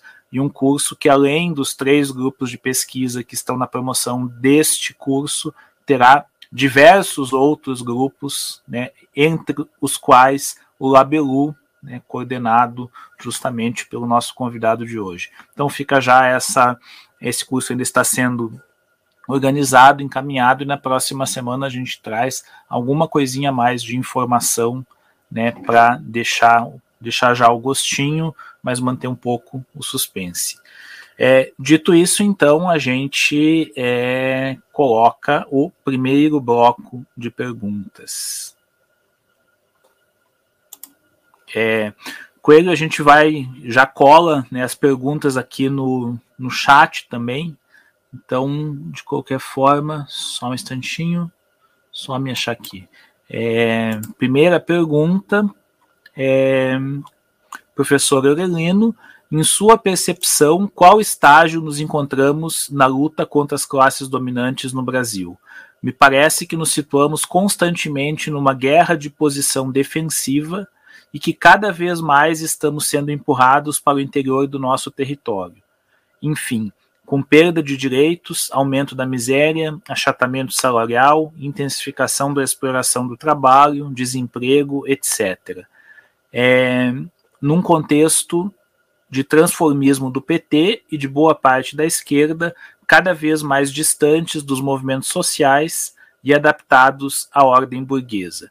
Que perspectivas podem ser apontadas para criar as condições de avançar as nossas tropas, combinar guerra de posição com guerra de movimento, criar espírito de cisão nas classes subalternas e visualizar uma sociedade socialista? Pergunta é do Ricardo Pacheco, doutorando do PPGE, Faculdade de Educação da UNB. E com isso você já vê que a gente só tem perguntas assim bastante fáceis, bem simples, bem tranquilas. É, segunda pergunta é a pergunta do Antônio é, Marques de Uberlândia. Ainda está na ordem do dia o tema do Partido Único, da tomada do poder e da ditadura do proletariado. A revolução é mesmo necessária? Depois de conquistada a hegemonia na sociedade civil, não é possível conquistá-la no Estado coerção? A passagem pacífica e gradual do capitalismo ao socialismo com a ajuda de reformas não é possível? Esta foi a segunda pergunta.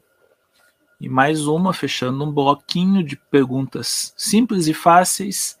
A pergunta da Viviane Macedo Magalhães, de Amsterdã. É ótima aula. Vejo em vários lugares do mundo, especialmente nos Estados Unidos, Ucrânia e Brasil, a promoção de um profundo obscurantismo, denominado por vezes de marxismo cultural, que ataca a liberdade de pensamento, a liberdade de cátedra, dentre outras conquistas da classe trabalhadora. Como o professor analisa o marxismo cultural? Poderíamos entendê-lo como um esforço contra-revolucionário constante? Então, estas são as primeiras três perguntas. Antes de passar a palavra no Coelho, só fazer a observação que, evidentemente, tirando a brincadeira que eu fiz são perguntas extremamente ricas e complexas. Uh, nós temos muitas outras, né? E, portanto, sinta-se absolutamente à vontade, Coelho, com o pressuposto de que você fará algum comentário sobre elas, né? Mas que seria, de fato, absolutamente uh, inviável né, esgotá-las né, ou desenvolver de uma forma é, minimamente sistemática, né? Pela riqueza, pela complexidade né, das questões que elas suscitam. É, são, são questões cortantes, né? São questões muito agudas. E a primeira, primeira coisa que eu queria fazer com elas é chamar a atenção para a, a, a importância de que elas sejam postas. Isto é, a importância de que nós tenhamos o debate aberto sobre elas. O fato mesmo de que essas questões sejam formuladas é, indica que há problema aí. Problema no melhor sentido da palavra problema. Quer dizer, há questão aí, questões aí a serem trabalhadas. Isso, isso significa cérebros em movimento. E se esses cérebros em movimento guardam conexão com as lutas reais travadas pelos trabalhadores, é, conexões a serem examinadas, que conexões são essas, né? Isso já é parte de uma das questões, mas se, se cérebros em movimento, é, cujos indícios eu, eu é, percebo nessas perguntas, se cérebros em movimento se conectam com as lutas dos trabalhadores, então temos aí já um indício para responder ao camarada Pacheco, Geraldo Pacheco, foi esse o nome? Eu não, desculpa, eu acabei me perdendo aqui. Fez a primeira questão Ricardo. sobre desculpa, Ricardo, Ricardo Pacheco, é, que fez a primeira questão, né? Ele descreve, é, o, ele pergunta o que, que eu penso, mas eu, o que eu penso é muito parecido com a descrição que ele faz da correlação de forças é, no Brasil de hoje. Nós estamos é, vivendo num país de destruição de direitos, estamos vivendo num país de recuo das, das poucas mas muito importantes conquistas que os trabalhadores, os grupos sociais subalternos é, obtiveram graças às suas lutas nos, nos, últimos períodos. Portanto, nós estamos vivendo uma, um período de retrocesso que agora acaba de ser um período intenso de retrocesso e já de longo prazo, que agora acaba de ser coroado pela, agora que eu digo é há poucos anos atrás, né, pela viabilização de, uma, de, uma, de um grupo político e de um projeto político de extrema direita no Brasil, que inclui elementos fascistas, e aí eu não vou discutir se é neofascista, protofascista, mas que inclui elementos que têm traços nitidamente é, fascistas e práticas nitidamente fascistas, é, para não falar de, da presença entre eles de alusões diretas a símbolos como a suástica, citação de discursos de, né, citações veladas, escondidas de discursos de líderes fascistas, etc. Portanto, é, é sim é este o nosso cenário, é um cenário muito preocupante, Ricardo, e eu, eu concordo com você, não tenho nada a acrescentar na, no cenário que você traçou.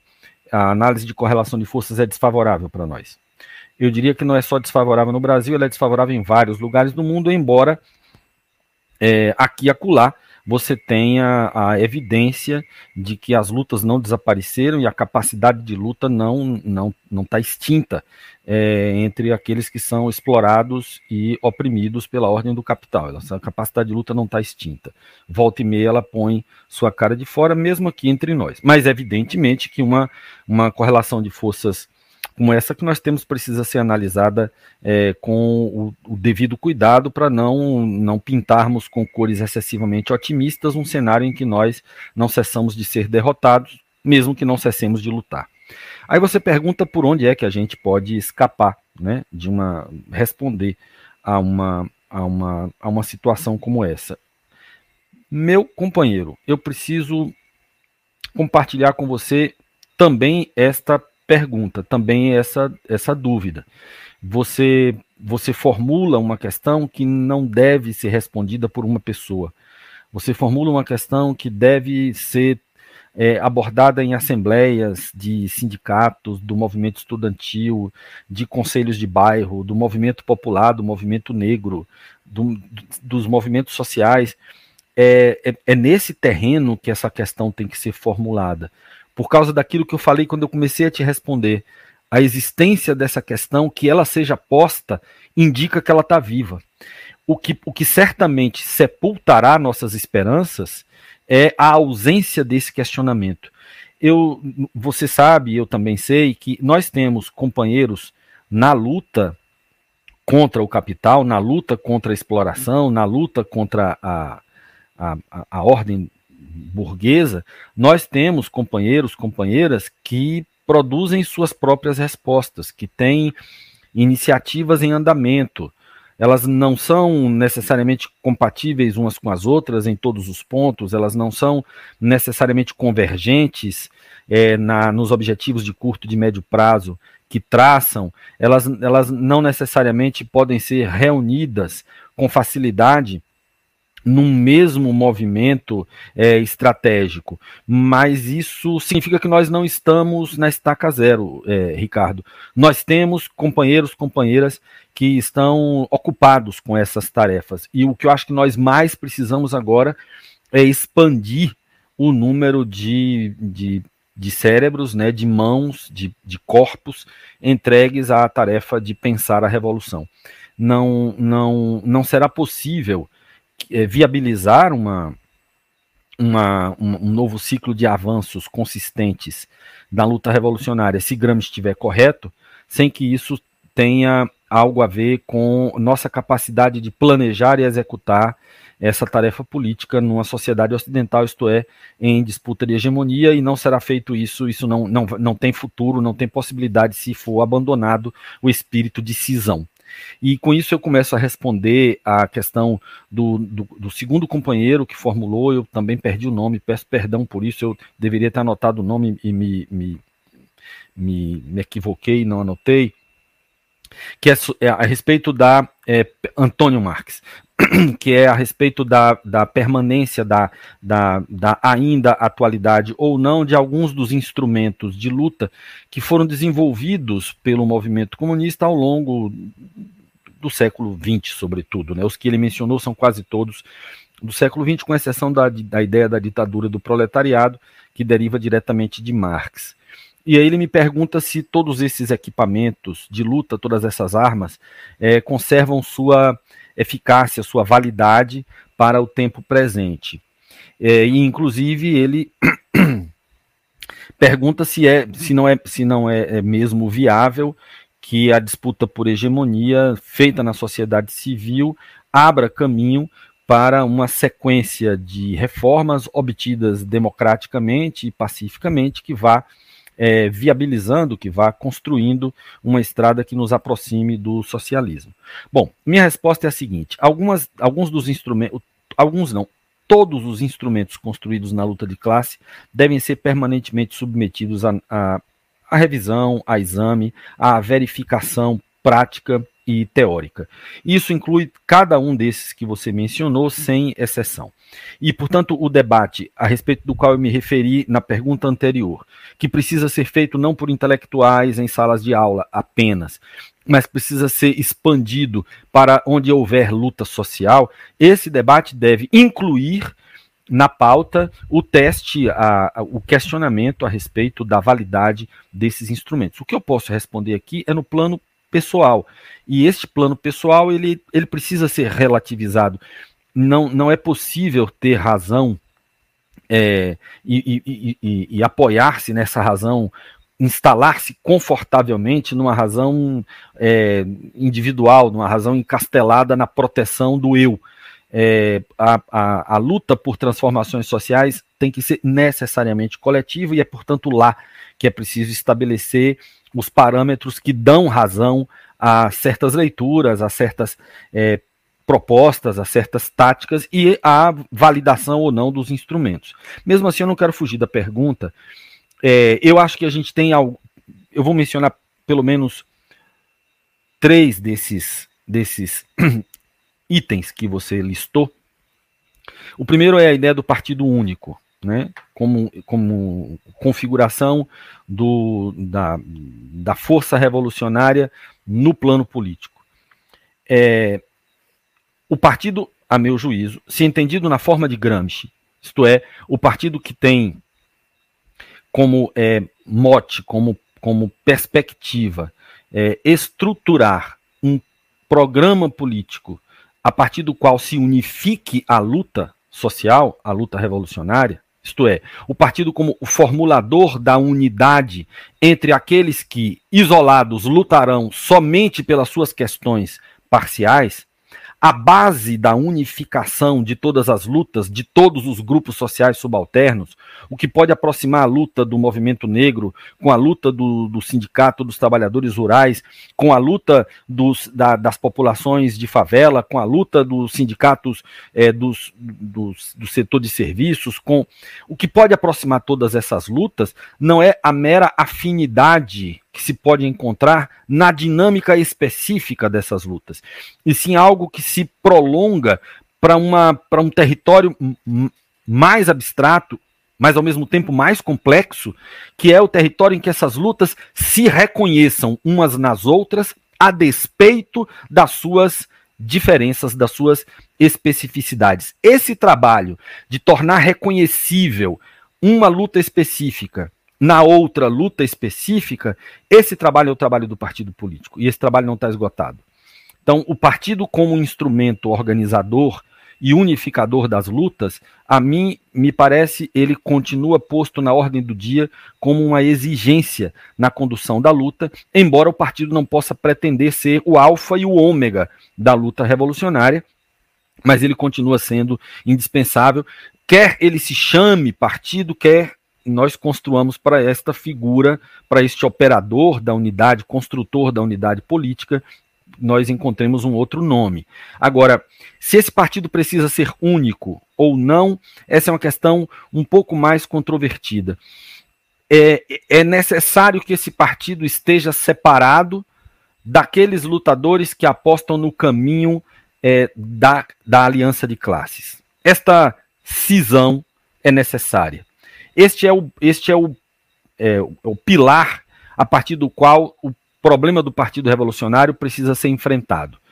Se do, no campo daqueles que descartam a colaboração com a classe dominante for possível construir a unidade organizativa, tanto melhor. Se não for possível, não vejo nenhum motivo para que nós decidamos de cima para baixo com métodos impositivos, com métodos que suprimam a, a, a democracia entre os trabalhadores, a democracia entre nós, que nós imponhamos é, a, a, a organização em partido único. Eu acho que o que define o campo com o qual nós temos relações políticas estratégicas é o princípio de cisão definido aqui por Gramsci que eu acabei de apresentar para vocês. Posta a cisão com a classe dominante, a partir daí a unidade das forças revolucionárias é uma tarefa a ser enfrentada pelas próprias forças revolucionárias. Acho que a história do século XX não permite que nós recorramos ao partido imposto de maneira autoritária, de cima para baixo, pela força que seja é, majoritária no movimento comunista. O resultado é, de, uma, de uma construção como essas já não foi é, já não foi é, isento de problemas ao longo do século XX em vários lugares e acho que não seria diferente aqui. Isto não exclui a necessidade da busca da unidade política. Ela terá que ser um problema permanentemente posto. É, embora a solução organizativa disso né, tenha que ser é, enfrentada caso a caso. Você menciona ditadura do proletariado. Bom, muito rapidamente, a palavra dita o conceito de ditadura do proletariado tem sido lido em perspectiva liberal.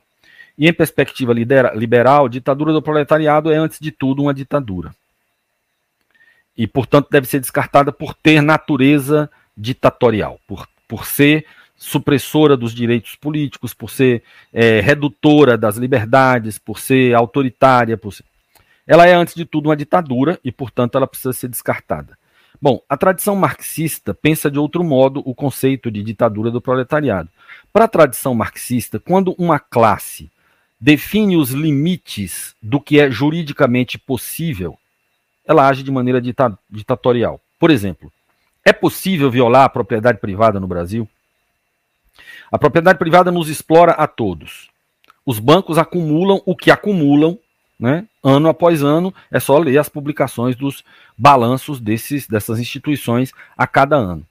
É possível violar o princípio jurídico da propriedade privada no Brasil? Ele está ao alcance do debate parlamentar? Podemos, no parlamento, apresentar medidas de supressão da propriedade privada no Brasil? Caso consigamos uma maioria parlamentar improvável que é, defina como lei ou como mudança constitucional é, a proteção da propriedade privada ser cancelada, caso construamos este consenso majoritário expresso no parlamento, é, é, é, é previsível que os nossos burgueses entregarão de bom grado a propriedade privada para uso coletivo, que é o que nós todos pretendemos? A resposta é não. E como a resposta é não, isso significa que isso não é passível de discussão pela classe dominante. E como isso não é passível de discussão pela classe dominante, isto é imposto pela classe dominante. Ela só pode ser demovida desta posição se ela for derrotada politicamente. E a derrota política não é meramente parlamentar, precisa ser destituir a classe dominante daquilo que faz dela classe dominante, daquilo que lhe confere poder de classe. Quando os subalternos realizarem esta tarefa, procederão do mesmo modo que a classe dominante, isto é, estabelecerão eles próprios o limite da relação entre as classes. Será uma medida de natureza ditatorial, do mesmo modo que é ditatorial a ordem burguesa imposta pela classe dominante e, e posta fora do alcance de qualquer contestação é, legal ou aceita como legítima. A determinação do que é legítimo e do que não é legítimo, ao contrário do que pensam os pós-modernos, não é apenas um jogo é, de palavras, não é apenas um jogo de, de, de, de, de convencimento cultural, ela envolve interesses muito mais é, profundos e arraigados, e, portanto, ela responde àquilo cuja proteção ultrapassa qualquer respeito à legalidade.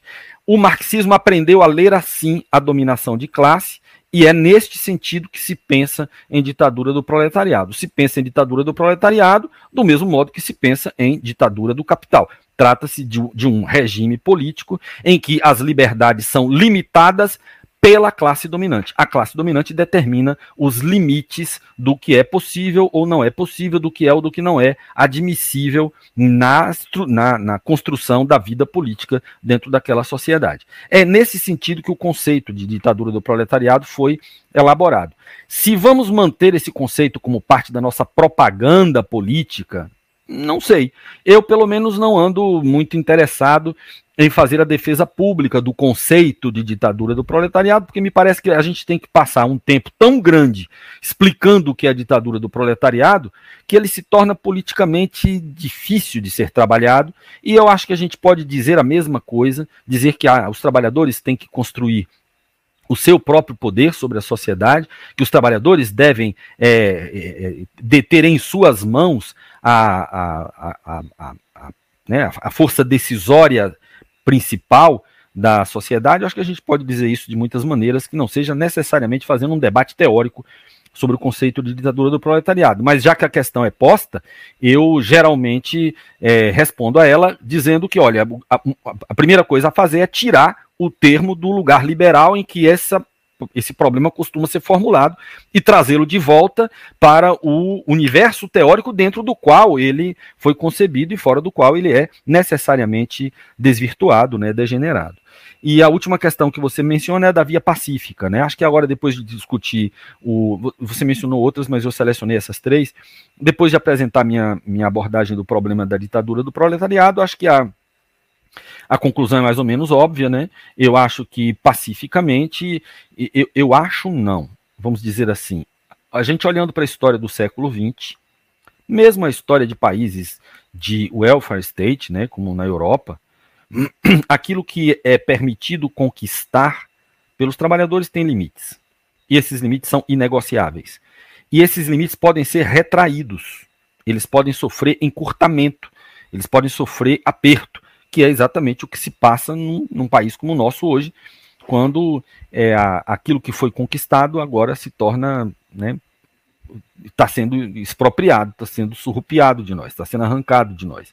Portanto, essa essa relação entre o que é possível conquistar na ordem burguesa, ela, ela sempre ela é sempre dada a relação, ela é sempre pautada por aquilo que o capital pode permitir. Isso vai variar sempre em função da taxa de acumulação, vai variar sempre em função do quanto isso afeta a lucratividade, do quanto isso afeta os ganhos do capital, por um lado, e da potência que a reivindicação dos, né, dos subalternos, dos trabalhadores, dos que se opõem à ordem do capital, põe no meio da rua, põe no, no, na luta sindical, põe na luta popular, põe, enfim, na sociedade civil. É sempre uma, uma relação entre, entre forças, antagônicas, que vai determinando este ponto em que é tolerável para o capital conceder aos trabalhadores é, bem-estar social, né? O welfare state. Mas isso não ultrapassou jamais na história do século XX, não ultrapassou jamais é, os limites últimos em é, que o capital considera como sua própria casa-mata, que o capital considera como aquilo a partir do que ele se encontra ameaçado. Então, essa, essa a resposta sobre uma via pacífica, é, eu poderia devolver a questão dizendo o seguinte: se a gente conseguir convencer os latifundiários a entregarem os seus latifúndios, os banqueiros a abrirem mão do controle sobre o equivalente geral e desistirem de serem de ser os os, os, cavalos de montaria do capital portador de juros. Né? Se nós conseguirmos convencer os empresários a socializar, os meios de produção, se nós conseguirmos convencer o aparato jurídico político burguês a abrir mão de tudo aquilo que cerceia o movimento popular, se nós conseguirmos tudo isso pacificamente, eu não tenho nenhum problema em seguir pela via pacífica. Mas como eu suspeito que isso não pode ser obtido pacificamente, acho que Gramsci tem razão, é bom a gente se preparar para o momento em que a nossa política desembocará na resistência dura, provavelmente armada, daqueles que não aceitarão perder tão facilmente aquilo que nós desejamos conquistar. Aquilo que nós queremos conquistar, queremos conquistar é, contra aqueles que, que detêm. Né? Portanto, o que nós queremos é expropriar os expropriadores. Né? E eles não vão, imagino eu, eles não vão concordar pacificamente em serem expropriados. E a última questão sobre o marxismo cultural revolucionário, é, sobre o marxismo cultural ser contra-revolucionário, é, isso acompanha o marxismo desde sempre, né? desde o século XIX você tem variantes do marxismo que desenvolvem relações políticas em múltiplas direções, né? que desenvolvem relações políticas com grupos sociais, com classes sociais muito variadas, e que se colocam na cena intelectual e política em perspectivas muito, muito diferentes. Eu não diria que o marxismo cultural ele é necessariamente contra-revolucionário, mas eu diria que o marxismo cultural, se é que a gente se entende bem sobre o que é marxismo cultural, mas enfim, eu diria que o marxismo cultural ele pode servir para desarmar a luta revolucionária, isso sim. Ele pode servir para substituir a análise da correlação de forças, como Gramsci nos propõe, pela ilusão da, de uma disputa de hegemonia entendida como mera disputa de ideias, né? Quando ela envolve disputar ideias em posições sociais, né? Portanto, essa é uma essa é uma questão que eu acho que pode ser respondida assim, sabe? O marxismo cultural não é necessariamente contra-revolucionário, mas ele com muita frequência desarma a, a, a, a, a alternativa revolucionária por ser construída. E como ele sempre se apresenta vestido de vermelho, como ele sempre se apresenta é, com um vocabulário marxista, como ele sempre se apresenta ocupando posições simbolicamente à esquerda, simbolicamente é, é, associadas ao movimento operário, ao movimento popular, ele, ele conquista legitimidade. Portanto, suas posições elas têm eficácia política, realizam esse desarme ao que eu me referi, com, é, com uma certa eficácia política, sim. Mas eu não, não os colocaria diretamente no campo contra-revolucionário, não. Quem fez isso foi o stalinismo com é, a social-democracia, né? Disse que a social-democracia era social-fascismo, que o, o as forças é, é, reformistas do movimento operário e o fascismo eram basicamente a mesma coisa, era apenas um a ala esquerda do outro. Eu não eu não concordo com essa avaliação feita pelo stalinista, pelos stalinistas lá na, no final dos anos 20 até o início dos anos 30, e nisso estou de acordo com Gramsci, que também estava é, em linha de confronto com esta, com esta tática do terceiro período, né, com essa fórmula de social-fascismo que vigorou no, na Internacional Comunista naquela época. Então eu, eu não dou esse passo. Não, não, não acho que eles estejam associados à contra-revolução. Mas acho que é preciso saber como lidar com eles, como fazer o debate com eles, é preciso é, saber como desmascarar aquilo que é, eles trazem consigo e que de fato corre o risco de nos desarmar. A nós, que temos andado com tanta dificuldade, que estamos ainda a caminho de achar soluções para o nosso isolamento, para a nossa pequenez, é, esse, esse desarme pode custar muito caro. Vamos então com o segundo bloco.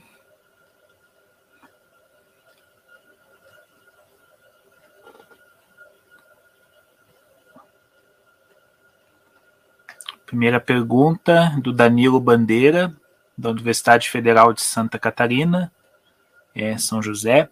Diante da diversidade das, de tendências presentes no âmbito do Partido dos Trabalhadores ao longo da década de 80, como você caracterizaria os chamados educadores petistas, que, muito influenciados pelas ideias de Paulo Freire, se identificavam com a defesa de uma educação popular muitas vezes associada à luta pelo socialismo.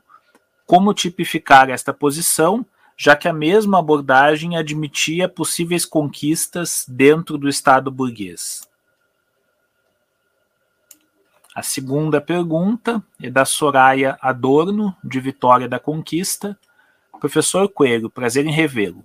O senhor poderia falar um pouco sobre as ideias de Antônio Gramsci enquanto revolucionário e o papel do intelectual orgânico, aproximando Gramsci e o intelectual orgânico de Paulo Freire e do papel de educador popular? Agradeço. Então, são duas perguntas articuladas que remetem a Paulo Freire. E a terceira pergunta, do Marco Maia, de São Carlos, São Paulo. A teoria revolucionária de Gramsci supera os marcos temporais, mas e as fronteiras geográficas? Quais cuidados devemos ter para aplicar suas ideias sobre a revolução na América Latina, cujo passado colonial e permanência da colonialidade, de acordo com Aníbal Quirrano, possui uma dimensão central? Então é isto, né? Acho que certamente essa questão remete ao Oriente e Ocidente, né? O que, que é a América Latina, que é uma questão candente, pujante sempre no debate gramsciano. Então, expectativa para ouvi-lo. Bom, vamos lá. É, primeira questão do Danilo, né, que está casada com a questão de Soraya sobre os educadores petistas e Paulo Freire, né, e no caso de Soraya especificando o conceito de intelectual orgânico. Preciso primeiro confessar, eu me tornei marxista pelas mãos de Paulo Freire. Não foi só Paulo Freire, foi a esquerda católica, mas eu sou um marxista tardio, é, e foi através dessa esquerda católica, e em, particular de Paulo Freire, que eu conheci Gramsci e que eu me tornei um marxista. Isso significa que eu tenho um, um pedaço do coração conquistado por esse educador pernambucano e principalmente pelo trabalho político que ele realizou. Ele, ele traz uma proposta pedagógica que é, para a minha curta é, capacidade de, de, avaliar a educação, ele, me, me, ele, ele propõe um jeito de entender é, o ato de ensinar e de aprender que me parece que são muito interessantes para o trabalho de organizar os desorganizados, para o trabalho de construir é, alternativas em que a cultura sirva ao propósito é, que compete àquilo que eu falava mais, um pouco antes sobre o que compete ao partido político, isto é, que é o de costurar é, a unidade política a partir das, da, da diversidade real é, que se multiplica na vida, na vida dos, dos, subalternos, na vida das classes trabalhadoras. Né? Então, acho que a, a pedagogia do oprimido e o conceito de oprimido pode ser disputado, vocês podem, é, é perfeitamente possível é, confrontar Paulo Freire com Marx e apontar os inúmeros momentos em que Paulo Freire usa os conceitos de Marx de um jeito que não, não é ortodoxo, que não está no próprio Marx, o modo como ele inventa por conta própria raciocínios que, partindo de conceitos de Marx, chega a conclusões que não estão em Marx, ou seja, é sempre possível confrontar Paulo Freire com um clássico e encontrar ali divergências, discrepâncias. Mas eu acho que isso não sacrifica o que há de essencial em Paulo Freire, que é esse compromisso com uma, uma educação e uma cultura que se aproxime daqueles sem os quais nenhuma revolução é possível e que, e que proponha escutá-los, né, que proponha dialogar com eles a partir do, do, do respeito para com a sua condição eh, de vida, para com a, com a, sua história, com a sua cultura, para com a sua, com a sua linguagem. Portanto, assim, eu, eu tenho muita, muita dificuldade de me colocar em oposição radical a Paulo Freire, embora eu pudesse aqui apontar vários trechos de Paulo Freire a respeito dos quais eu tenho minhas reservas ou eventualmente inclusive tenho divergências. Mesmo assim, o núcleo do projeto pedagógico de Paulo Freire me parece ser perfeitamente compatível com essa discussão é, que a gente começou a fazer aqui a, a, partir de Gramsci, com essa discussão que envolve luta de hegemonias contrastantes travadas na sociedade civil. Né? O trabalho de construir uma hegemonia, uma nova hegemonia, uma hegemonia da classe revolucionária, me parece que ganha se aprendemos com Paulo Freire esse trabalho de, é, de composição cultural baseado na escuta, baseado na não no atropelo, não se trata de dizer aos outros o que nós queremos que eles pensem, mas de levar a sério a sua própria vivência, a sua própria experiência, na construção daquilo sem o que não faremos a revolução, que é a unidade de todos os subalternos. Essa unidade ser feita a partir do respeito ao que eles trazem com suas próprias experiências. Me parece que há algo disso é, preservado no núcleo da proposta pedagógica de Paulo Freire, e eu gosto muito disso. É, acho que no caso do PT especificamente, a gente tem. O PT está, desde o início, o PT está atravessado por é, correntes políticas, por grupos políticos muito distintos. A luta política no interior do PT nunca foi fácil, desde o início, ela sempre envolveu é, um, um, grau de, de acirramento, né, de antagonismo é, significativo, embora eu acho que ela tenha mudado de qualidade dos anos 80 para os anos 90, é isso que eu defendo lá naquele livro que Gilberto fez propaganda, que Gilberto fez propaganda, eu, eu, eu, falo como as relações internas do partido mudam bastante dos anos 80 para os anos 90 por causa do grupo dirigente. O grupo dirigente muda o eixo da sua política, o grupo dirigente redefine seus objetivos prioritários e isso altera a convivência das diferentes correntes no interior do PT. Mas, a despeito disso, a heterogeneidade que o que constituía o PT não desaparece, ela muda, ela perde qualidade, ganha qualidade, ela, ela se altera, mas não deixa de ser uma organização política heterogênea. E a expressão educadores petistas, eu acho que ela é, é, abriga essa heterogeneidade. É possível ser educador e ser petista e divergir de um outro educador, é, de, um, de um outro educador é, petista. Ou seja, acho que é, é, é, preciso prestar mais atenção, é, uma, é, uma, é algo que eu não fiz, né? então eu precisaria prestar mais atenção, é algo que a, a ser cobrado de quem pesquisa o PT, naquilo que, é, que, que, que pode ser definido como os educadores petistas. E suspeitar que essa expressão seja seja suficiente para designar algo minimamente homogêneo. Eu teria, eu, eu, eu poria sob suspeita essa premissa. E eu investigaria lá né, o, o, que, que há no interior desse lugar chamado o dos pesquisadores, ou desculpem, o dos educadores petistas. A influência de Paulo Freire não é suficiente para resolver a, essa minha suspeita de heterogeneidades, de eventuais conflitos, tensões, até é, antagonismos. Não é suficiente que eles se refiram a Paulo Freire, porque é eu ia fazer uma, uma, uma, referência aqui, mas já me arrependi antes de falar. Porque em nome de Paulo Freire é possível muita coisa. Né? É, o Paulo Freire se tornou grande demais para escapar da mercantilização, para escapar dos seus usos muito variados. E, portanto, Paulo Freire pode ser o nome, Paulo Freire, o emblema, né, o ícone Paulo Freire pode servir a múltiplos propósitos, alguns deles certamente deixariam profundamente magoado ou irritado o velho Paulo Freire. E por isso é que eu acho que há, é preciso a gente investigar um pouco mais de perto o, o que são esses educadores petistas. Mas, mas eles, eles é, postos na sua imagino eu, na sua condição de um grupo heterogêneo, eles podem sim, Soraya, ser associados à ideia gramsciana de intelectual orgânico. Em Gramsci, o, o, é possível fazer duas leituras, eu acho, né, do conceito de intelectual orgânico. A gente primeiro precisaria entender o que é intelectual para Gramsci, mas isso com certeza vocês já viram aqui no curso. E o, o sentido de orgânico em Gramsci, ele me parece que ele tem ora uma, ora outra é, determinação. Ora, orgânico é aquilo que guarda uma relação interna com é, um, um, corpo social, com um grupo social. Portanto, o intelectual ligado diretamente a, uma, a, um, a um grupo social, portanto, um dirigente sindical, ou, se vocês quiserem, mudando, né, um, um, um engenheiro que, que é responsável pela supervisão do funcionamento de uma fábrica, e que, portanto, usa o seu conhecimento técnico na atribuição de tarefas, na determinação de princípios, na estruturação da lógica produtiva no interior daquela fábrica, essas figuras guardam uma relação interna, orgânica, de pertencimento a um determinado corpo social, a um determinado campo de classe. Esse é um sentido de orgânico que está presente em Gramsci. Há um outro sentido de orgânico em Gramsci, que é orgânico é aquele que organiza. Orgânico ele é o organizador.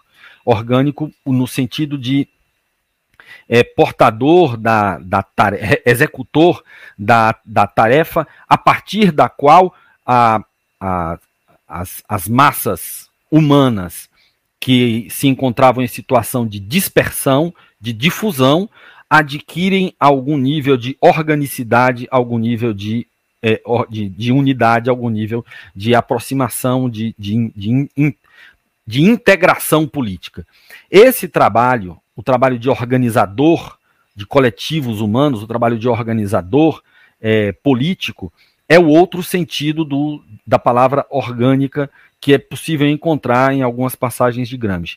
Daí que o conceito de intelectual orgânico, para mim, ele tenha uma amplitude é, significativa. É, é difícil para mim aplicar o conceito de intelectual orgânico como eu vejo, Soraya, e certamente você já viu também, né?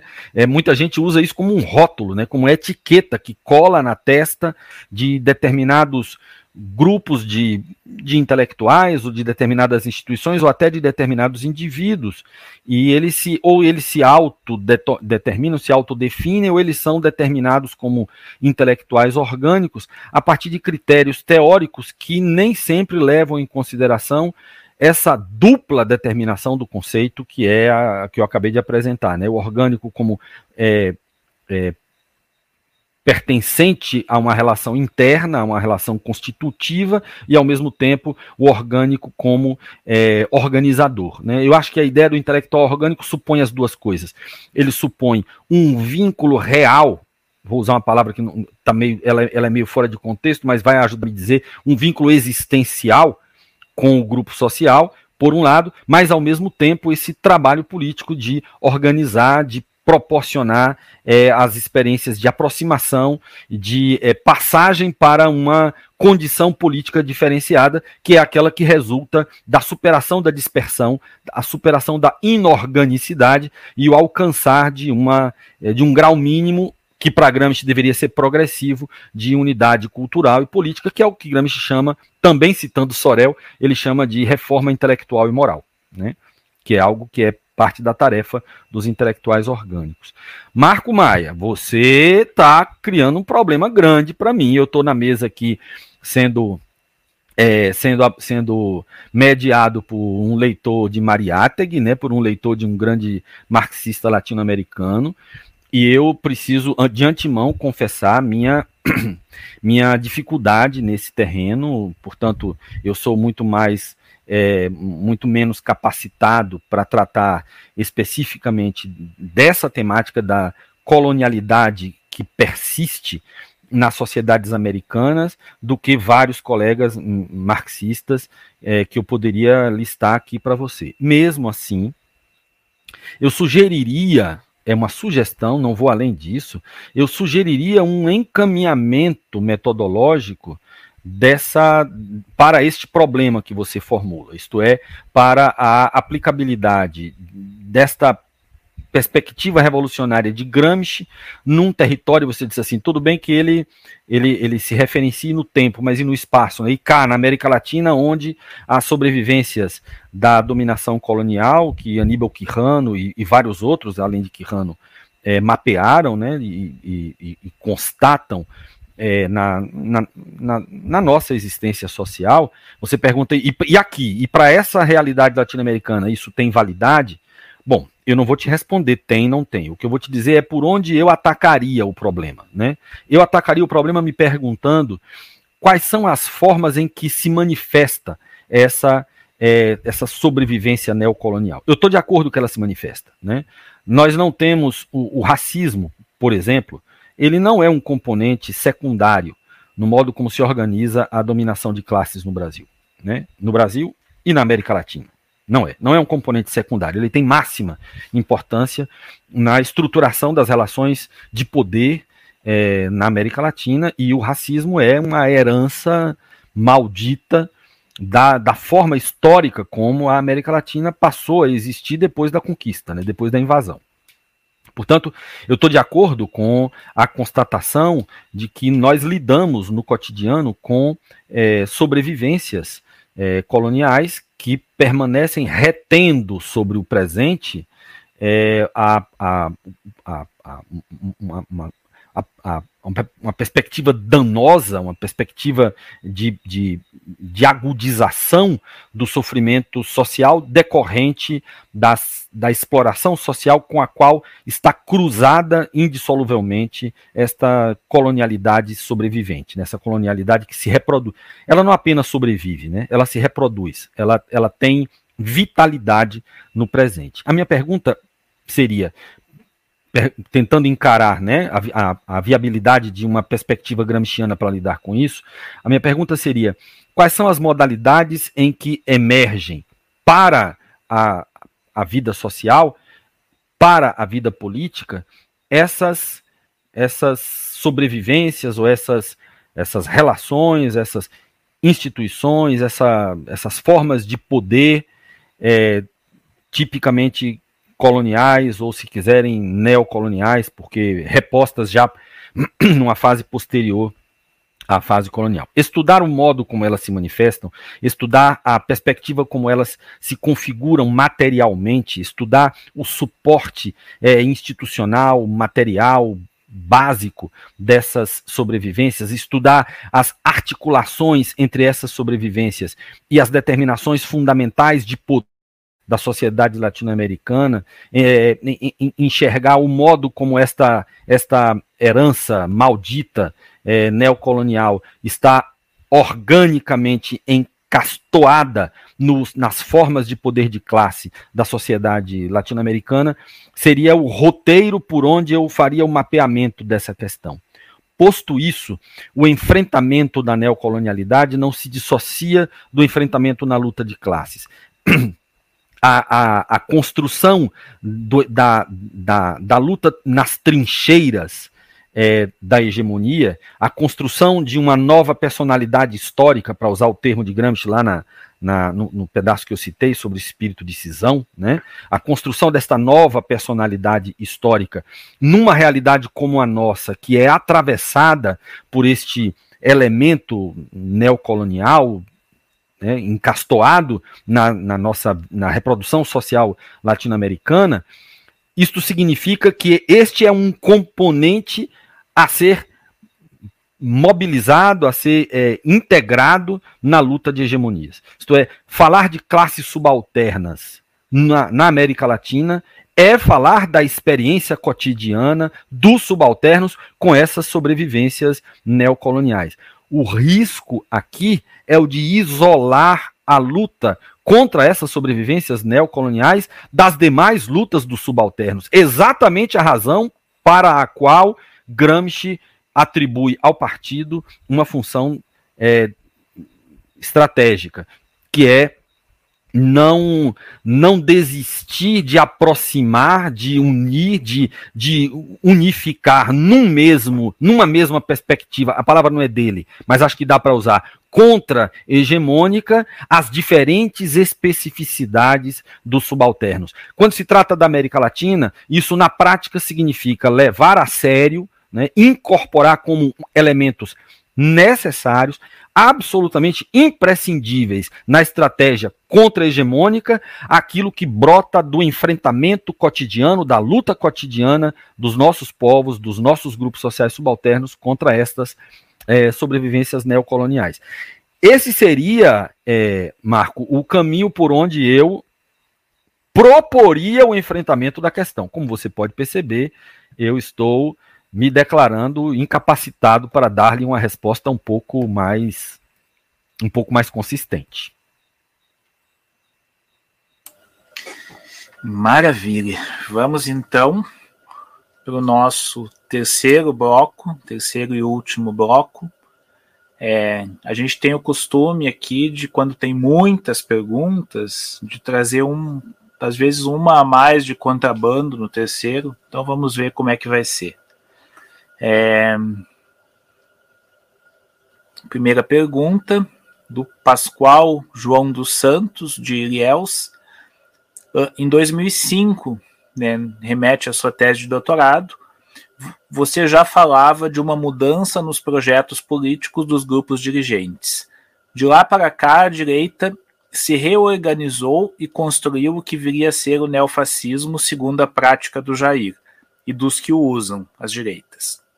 Qual é a grande questão para as esquerdas hoje, considerando a luta coletiva apresentada na fala e nos textos lidos, guerra de movimento, guerra de posição.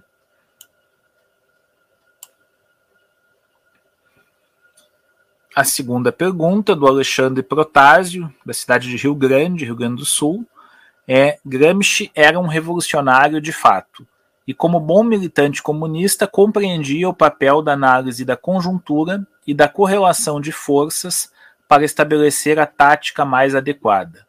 Contudo, o conceito de guerra de posições foi apresentado como sua principal contribuição ao marxismo, tendo uma sociedade civil indistinta como agente transformador.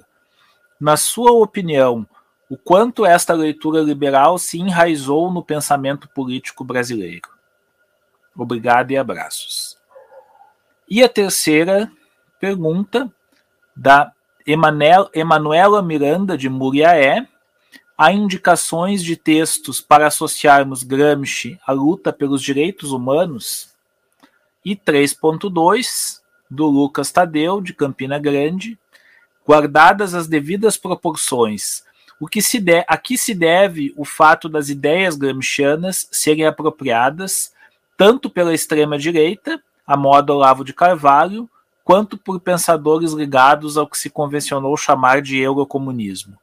Seria reducionista pensar Gramsci somente enquanto teórico, enquanto somente teórico das superestruturas?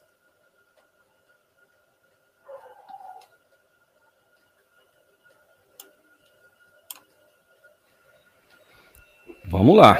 Eita. Caramba. Vocês são vocês são são bons para fazer pergunta, hein? É, beleza, vamos lá. Pascoal. Pascoal, é, o que, que a gente faz, a gente de esquerda faz, diante dos desafios que nos são jogados na cara, na cara e, e onde pegar, né? Porque pela, pela consolidação de um grupo de extrema direita que chega ao poder de Estado, chega à presidência da República e que tão sério quando chegar na, na presidência da República se é, estrutura em vários estados, em várias cidades, quer dizer, põe a cara na, na tela, ganha, é, ganha consistência organizativa, ganha presença, é, ganha presença na sociedade civil. É, portanto, nós estamos diante da emergência de algo que a nossa geração não conhecia, que é essa extrema direita com características fascistas é, organizada, organizada, atuante, com a cara na tela. Nós, nós sempre tivemos esses fascistas aí, não é? Eles, nós sempre tivemos uma extrema direita, nós sempre tivemos a, a, cultura política de extrema direita na nossa sociedade, mas ela estava difusa, ela estava diluída, ela se manifestava pontualmente. Durante anos, Jair Bolsonaro era apenas uma excrescência é, pouco significativa do ponto de vista político nacional e que se mantinha mandato após mandato é, lá a partir do seu eleitorado. Né? É evidente que nós temos alguns companheiros que até já nos deixaram, que começavam a perceber, antes do, antes do que eu, por exemplo, é, esse movimento de reorganização da extrema-direita. Né? Houve quem conseguisse perceber. Mas essa, quando, quando isso foi percebido, ainda era muito sutil. Demorou para que isso acontecesse. E agora nós temos que enfrentar esse diabo. Está aí. Está posto, está consolidado, está cristalizado e é uma ameaça séria. Acho que é uma ameaça séria. E aí, o que, que a gente faz? Bom, eu tenho muita dificuldade de dizer o que, que a gente deve fazer. Mas Gramsci faz parte do grupo de marxistas que defendeu contra o fascismo, no seu tempo, a política de frente única.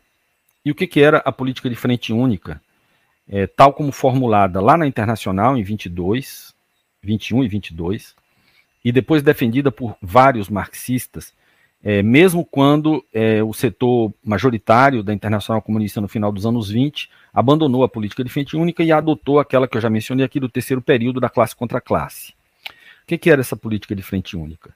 Era a política é, de organizar estratégias defensivas, né, é um movimento tático defensivo da classe, que tenta preservar as posições organizativas da classe, compreendendo que a principal o principal mote do fascismo. O fascismo ele é, ele é complexo, ele tem uma série de elementos, ele, ele ataca simultaneamente muitos alvos, mas é, a tática de frente única, a, perspectiva da frente única, é, entende que a, a, o alvo preferencial do fascismo é a classe operária organizada, é, é a, são os trabalhadores organizados.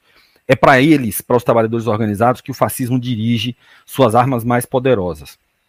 E, portanto, a tática de frente única é uma tática defensiva para preservar as organizações dos trabalhadores, as organizações de classe dos trabalhadores, contra é, o avanço perigoso, avanço da contra-revolução, lá nos anos 20, e do fascismo é, ao longo do século 20.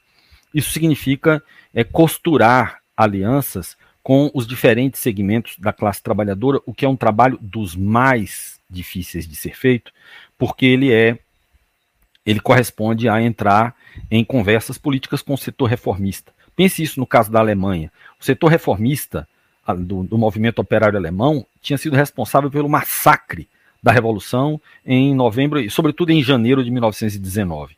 Rosa Luxemburgo, Karl Liebknecht e boa parte do, da, da, vanguarda revolucionária do Grupo Spartacus, que agora passava a ser Partido Comunista Alemão, foi perseguida e assassinada pelos reformistas, pelo movimento operário, pelos dirigentes do movimento operário reformista na Alemanha. E algumas das vítimas do movimento reformista alemão, que pagaram muito alto o preço de fazer a política revolucionária na Alemanha, estiveram na linha de frente da defesa da frente única, compreendendo a necessidade de uma tática defensiva contra a ameaça fascista.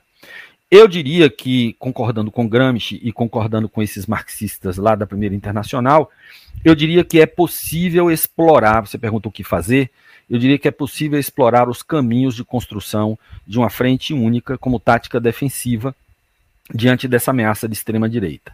O único problema é que a política de frente única se tornou, pouco depois, a política das frentes populares, que são muito diferentes das frentes únicas e que realizam por dentro de uma estratégia de defesa contra o fascismo, realizam é, aquilo que para Gramsci seria uma, uma, uma heresia, né, seria um absurdo, que é o apagamento das distinções de classe, o apagamento da cisão de classe contra classe. Confunde-se, portanto, a unidade tática eventual de quem combate o mesmo adversário, mais ou menos como os bolcheviques fizeram na época do golpe de Kornilov, quer dizer, um, é um exemplo que é, é, dado por alguns marxistas, vou citar dois, é, Augusto Thalheimer e, e Trotsky, que são dois marxistas que dão o mesmo exemplo, diz, olha, não tem problema que em, em plena Revolução Russa, não tem problema que a gente é, se, se coloque do mesmo lado na guerra com a burguesia liberal, com a burguesia que tomou o poder e que nós estamos combatendo. Quando o golpe de Kornilov foi dado é, na, na, na Rússia, o Partido Bolchevique já estava com a palavra de ordem todo o poder aos soviets. E, portanto, o Partido Bolchevique já estava em linha de oposição aberta com o governo provisório. E, mesmo assim, combateu, junto com o governo provisório, combateu o golpe contra-revolucionário de Kornilov, mas em nenhum momento abriu mão da sua independência política, em nenhum momento fez concessões de natureza programática, em nenhum momento fez concessões de natureza organizativa. Portanto, a, a, aliança eminentemente pontual contra o adversário fascista não é a política de frente única. É uma aliança é, que, que, segundo isso, eu posso citar Marx também, mas posso citar Lenin, a frase é muito parecida nos dois, que é a, contra o mesmo inimigo não é preciso nenhum tipo de aliança especial. Contra o mesmo inimigo você vai bater e eu vou bater e pronto. Estamos juntos batendo no mesmo cara. Você não precisa ter uma aliança para isso. Você está de acordo que você está batendo no mesmo inimigo. Isso não é frente política. Isso é apenas a condição da luta contra um adversário comum. A frente política a ser construída, de acordo com o Internacional, de acordo com Gramsci, é a frente única, é uma estratégia defensiva que envolve a classe trabalhadora e não envolve, envolve a classe trabalhadora, envolve o campesinato revolucionário, envolve setores revolucionários da pequena burguesia, mas não envolve de modo algum a classe dominante. Essa tática, que é a tática de frente única, ela chegou a, a, a, a, a se amadurecer mais ou menos em 1923, final de 22, início de 23, ela chegou a evoluir para uma perspectiva de governo revolucionário dos trabalhadores, que não é a mesma coisa que a ditadura do proletariado. Era a ideia de, de que em alguns lugares era possível um governo de transição para a ditadura do proletariado que fosse composto por bases sociais recrutadas não só no Partido Comunista, mas também recrutadas em segmentos dos partidos reformistas que estivessem dispostos a manter contra a contra-revolução, manter é, as posições conquistadas. Até aí chegava a tática de frente única, e eu acho que, sem querer repeti-la, mas eu acho que ela pode nos inspirar a procurar caminhos que sejam caminhos de classe, caminhos que preservem a nossa autonomia de classe, a nossa independência de classe, mas que não é, faça pouco caso da ameaça que a extrema-direita pode é, representar. Nós estamos diante de uma ameaça que precisa ser olhada com seriedade, é o que eu penso. Isso requer que nós cogitemos algumas estratégias defensivas e uma delas a ser pensada pode ser a tática de frente única. Alexandre pergunta sobre o sobre o Gramsci liberal, é uma pergunta parecida com a de Lucas Tadeu, que é, por que é que Gramsci é apropriado à direita e à esquerda com tanta facilidade, e Lucas também acrescenta a isso a pergunta sobre se ele era um teórico das superestruturas. Bom, eu diria que a obra de Gramsci facilita é, sua apropriação em perspectivas, sobretudo a obra, a obra carcerária de Gramsci. Bom, primeiro, nenhum texto está isento de ser apropriado em perspectivas diferentes. Nem a Bíblia, nem o Capital de Marx, nem o que fazer de Lenin, nem, o, nem Gramsci. Tá? Então, a primeira coisa é o trabalho de interpretar um texto, ele é posto historicamente por sujeitos históricos, está atravessado pelas contingências históricas. Isso não quer dizer que um texto seja passivo de leituras aleatórias. Isso não quer dizer que um texto seja é, destituído de um sentido próprio, mas isso significa que este sentido não está para sempre assegurado somente pelo fato de que as palavras foram postas sobre o papel. Né? O exemplo que eu dei aqui, Bíblia, o Capital ou o que fazer de Lênin, basta enunciar o nome desses textos e todo mundo aqui pode pensar em diferentes apropriações, diferentes leituras é, em alguns casos muito, muito distintas e até conflitantes desses textos. Gramsci, portanto, é mais um caso disso. Além disso, a obra de Gramsci facilita, a obra carcerária de Gramsci facilita isso, dada a condição que ela se apresenta de uma obra extremamente fragmentada e que, portanto, dependendo de como você junte as peças, você pode fazer Gramsci confessar um bocado de coisas bem diferentes. É uma questão de você saber montar o quebra-cabeça direitinho e Gramsci pode ser sua seu porta-voz para dizer coisas muito diferentes. Ou seja, a obra de Gramsci é, é particularmente vulnerável a esse tipo de exercício que é inerente a qualquer prática de leitura, que no caso de Gramsci ela fica é, ainda mais facilitada. Agora, o que eu acho que explica a leitura liberal de Gramsci é a hegemonia liberal sobre a esquerda. Quer dizer,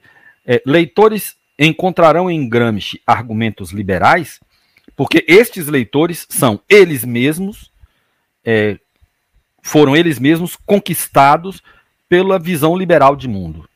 O leitor que acha em Gramsci um liberal é, está procurando este liberal em Gramsci e tratará de arrumar as peças para fazer para fazer parecer que há em Gramsci um liberal, mas tudo isso é, a meu juízo, uma operação é, resultante da prévia conversão deste leitor à visão liberal de mundo. É a hegemonia do pensamento liberal sobre certos intelectuais de esquerda, ou, ou até não de esquerda, que, a meu, que eu imagino que explique é, a leitura liberal, a leitura social-democrata, a leitura reformista é, de Gramsci. Trata-se, portanto, de investigar as condições que tornam essas é, visões de mundo, essas ideologias, essas concepções dominantes, hegemônicas.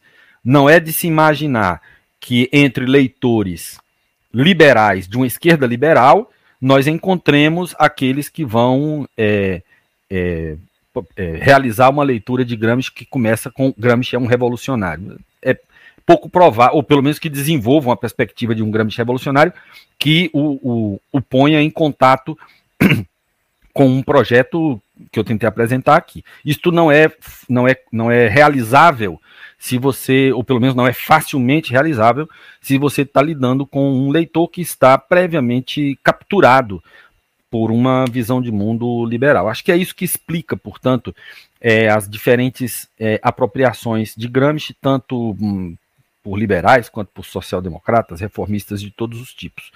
A gente está entrando nessa briga dizendo, opa, deixa Gramsci para cá porque Gramsci é revolucionário, ou seja, estamos entrando num campo de debate. Né? Não tem, nós não temos nada que nos garanta a priori contra essas leituras divergentes da nossa é, da obra de Gramsci. Nós vamos ter que travar sobre isso uma luta que é simultaneamente intelectual, baseada em argumentos, mas é também uma luta política de contestação das bases epistemológicas, morais, é, políticas, filosóficas com que estas leituras são constituídas. Né? E, e, e, isso também tem a ver com a pergunta de Lucas, né, dessa apropriação é, de Gramsci tanto à direita quanto à esquerda. É, Emanuela faz uma pergunta mais específica sobre direitos humanos, né? É, Emanuela, eu nunca estudei o caso dos direitos humanos na obra de Gramsci, mas existe na obra de Gramsci, vários, sobretudo na, do, na obra do cárcere de Gramsci, existem vários, é, várias notas, vários fragmentos de texto, e alguns até mais extensos, em que é, Gramsci debate a condição humana. Quer dizer, Gramsci debate a, a, a, as, as, os, os, pressupostos ontológicos né, que o marxismo ajudou a conceber. Gramsci está na cadeia e ele não pode fazer nada parecido com o que fez Lukács, né, que foi desenvolver a problemática da ontologia do ser social de maneira muito extensa, não só na obra clássica, mas em vários outros textos é, subsidiários que Lukács desenvolveu. Eu não estou nem dizendo que concordo nem que discordo de Lukács, só estou dizendo que ele deu conta de uma tarefa é, que é a pesquisa do ser social. Gramsci não fez isso, mas anunciou no, nos cadernos do cárcere é, que, que que, que tinha consigo inquietações dessa ordem, inquietações sobre o que é o ser social. E eu acho que a, a, a reflexão gramsciana, mesmo mesmo né, incipiente, mesmo fragmentária dos cadernos do Cárcere, contém elementos que podem é, subsidiar uma abordagem marxista da problemática dos direitos humanos. Acho que é possível encontrar ali, mapear ali alguns subsídios, sim, é, que localiza a problemática dos direitos humanos a partir de uma compreensão do que é o humano, isto é, a partir da, da, da, da de, uma, de, uma, de uma hipótese de fundo sobre o que é ser social, o que era o ser humano. Acho que é, é por aí que dá para encontrar alguma alguma, né, alguma, alguma contribuição de Gramsci a respeito dos direitos humanos. Se há algo além disso, confesso a minha ignorância, não saberia dizer. Eu acho que respondi o que eu sabia, viu, Gilberto? O que eu não sei, eu não respondo que eu não sei. Não, maravilha, coisa perfeito. Né? Acho que foi bastante coisa. Temos muitos elogios, temos muita gente ainda online. O pessoal realmente hoje ficou é, a grande maioria. Mas então, acho que por hoje né, era isso. Aprendemos muito. É, queria só é, enfatizar né, para o pessoal que a nossa última aula é na próxima semana. Né, dessa vez, como é uma reposição, né, uma aula que foi remarcada, dessa vez nós não, não temos o prazo habitual né, de ser de 15 em 15, de 14 em 14 dias. Então, a próxima aula é na próxima semana. A gente envia né, a notificação pelo sistema. Já tinha enviado há mais tempo né, a indicação de leitura, que o Badaró passou ainda na data original. Né, no, no Drive, vocês têm as, as aulas né, no ordenamento original. Não me lembro se é aula 9 ou 10, mas a indicação né, do, do Badaró está nesta aula. Não, não, não vai encontrar como aula 14. Né, 14 naquela, naquela sequência é essa de hoje. Então, só para que vocês não se percam, né, tem o um material uh, disponível por lá. Então é isso, né? Fica, ficam todas as informações que a gente passou. Amanhã à noite tem live do, é, do Streb é, LIEP, então uh, fica este convite. É, e na próxima semana faremos, teremos a última atividade, faremos o encerramento do curso né, e traremos alguma coisa a mais de notícia né, sobre 2022. Então é isso, muitíssimo obrigado uma vez mais, Coelho, obrigado a todos, né, em especial os que permanecem online né, até o final, é, e nos vemos novamente na próxima quarta-feira, com o encerramento do curso. Tchau, gente. Obrigado, obrigado, Gilberto. Obrigado, companheirada. Muito bom estar aqui com vocês. Pena que é assim, né? Virtual, mas sendo virtual, é bom que também tem mais gente que pode participar. Obrigado mesmo pela possibilidade de fazer essa, essa conversa. Valeu.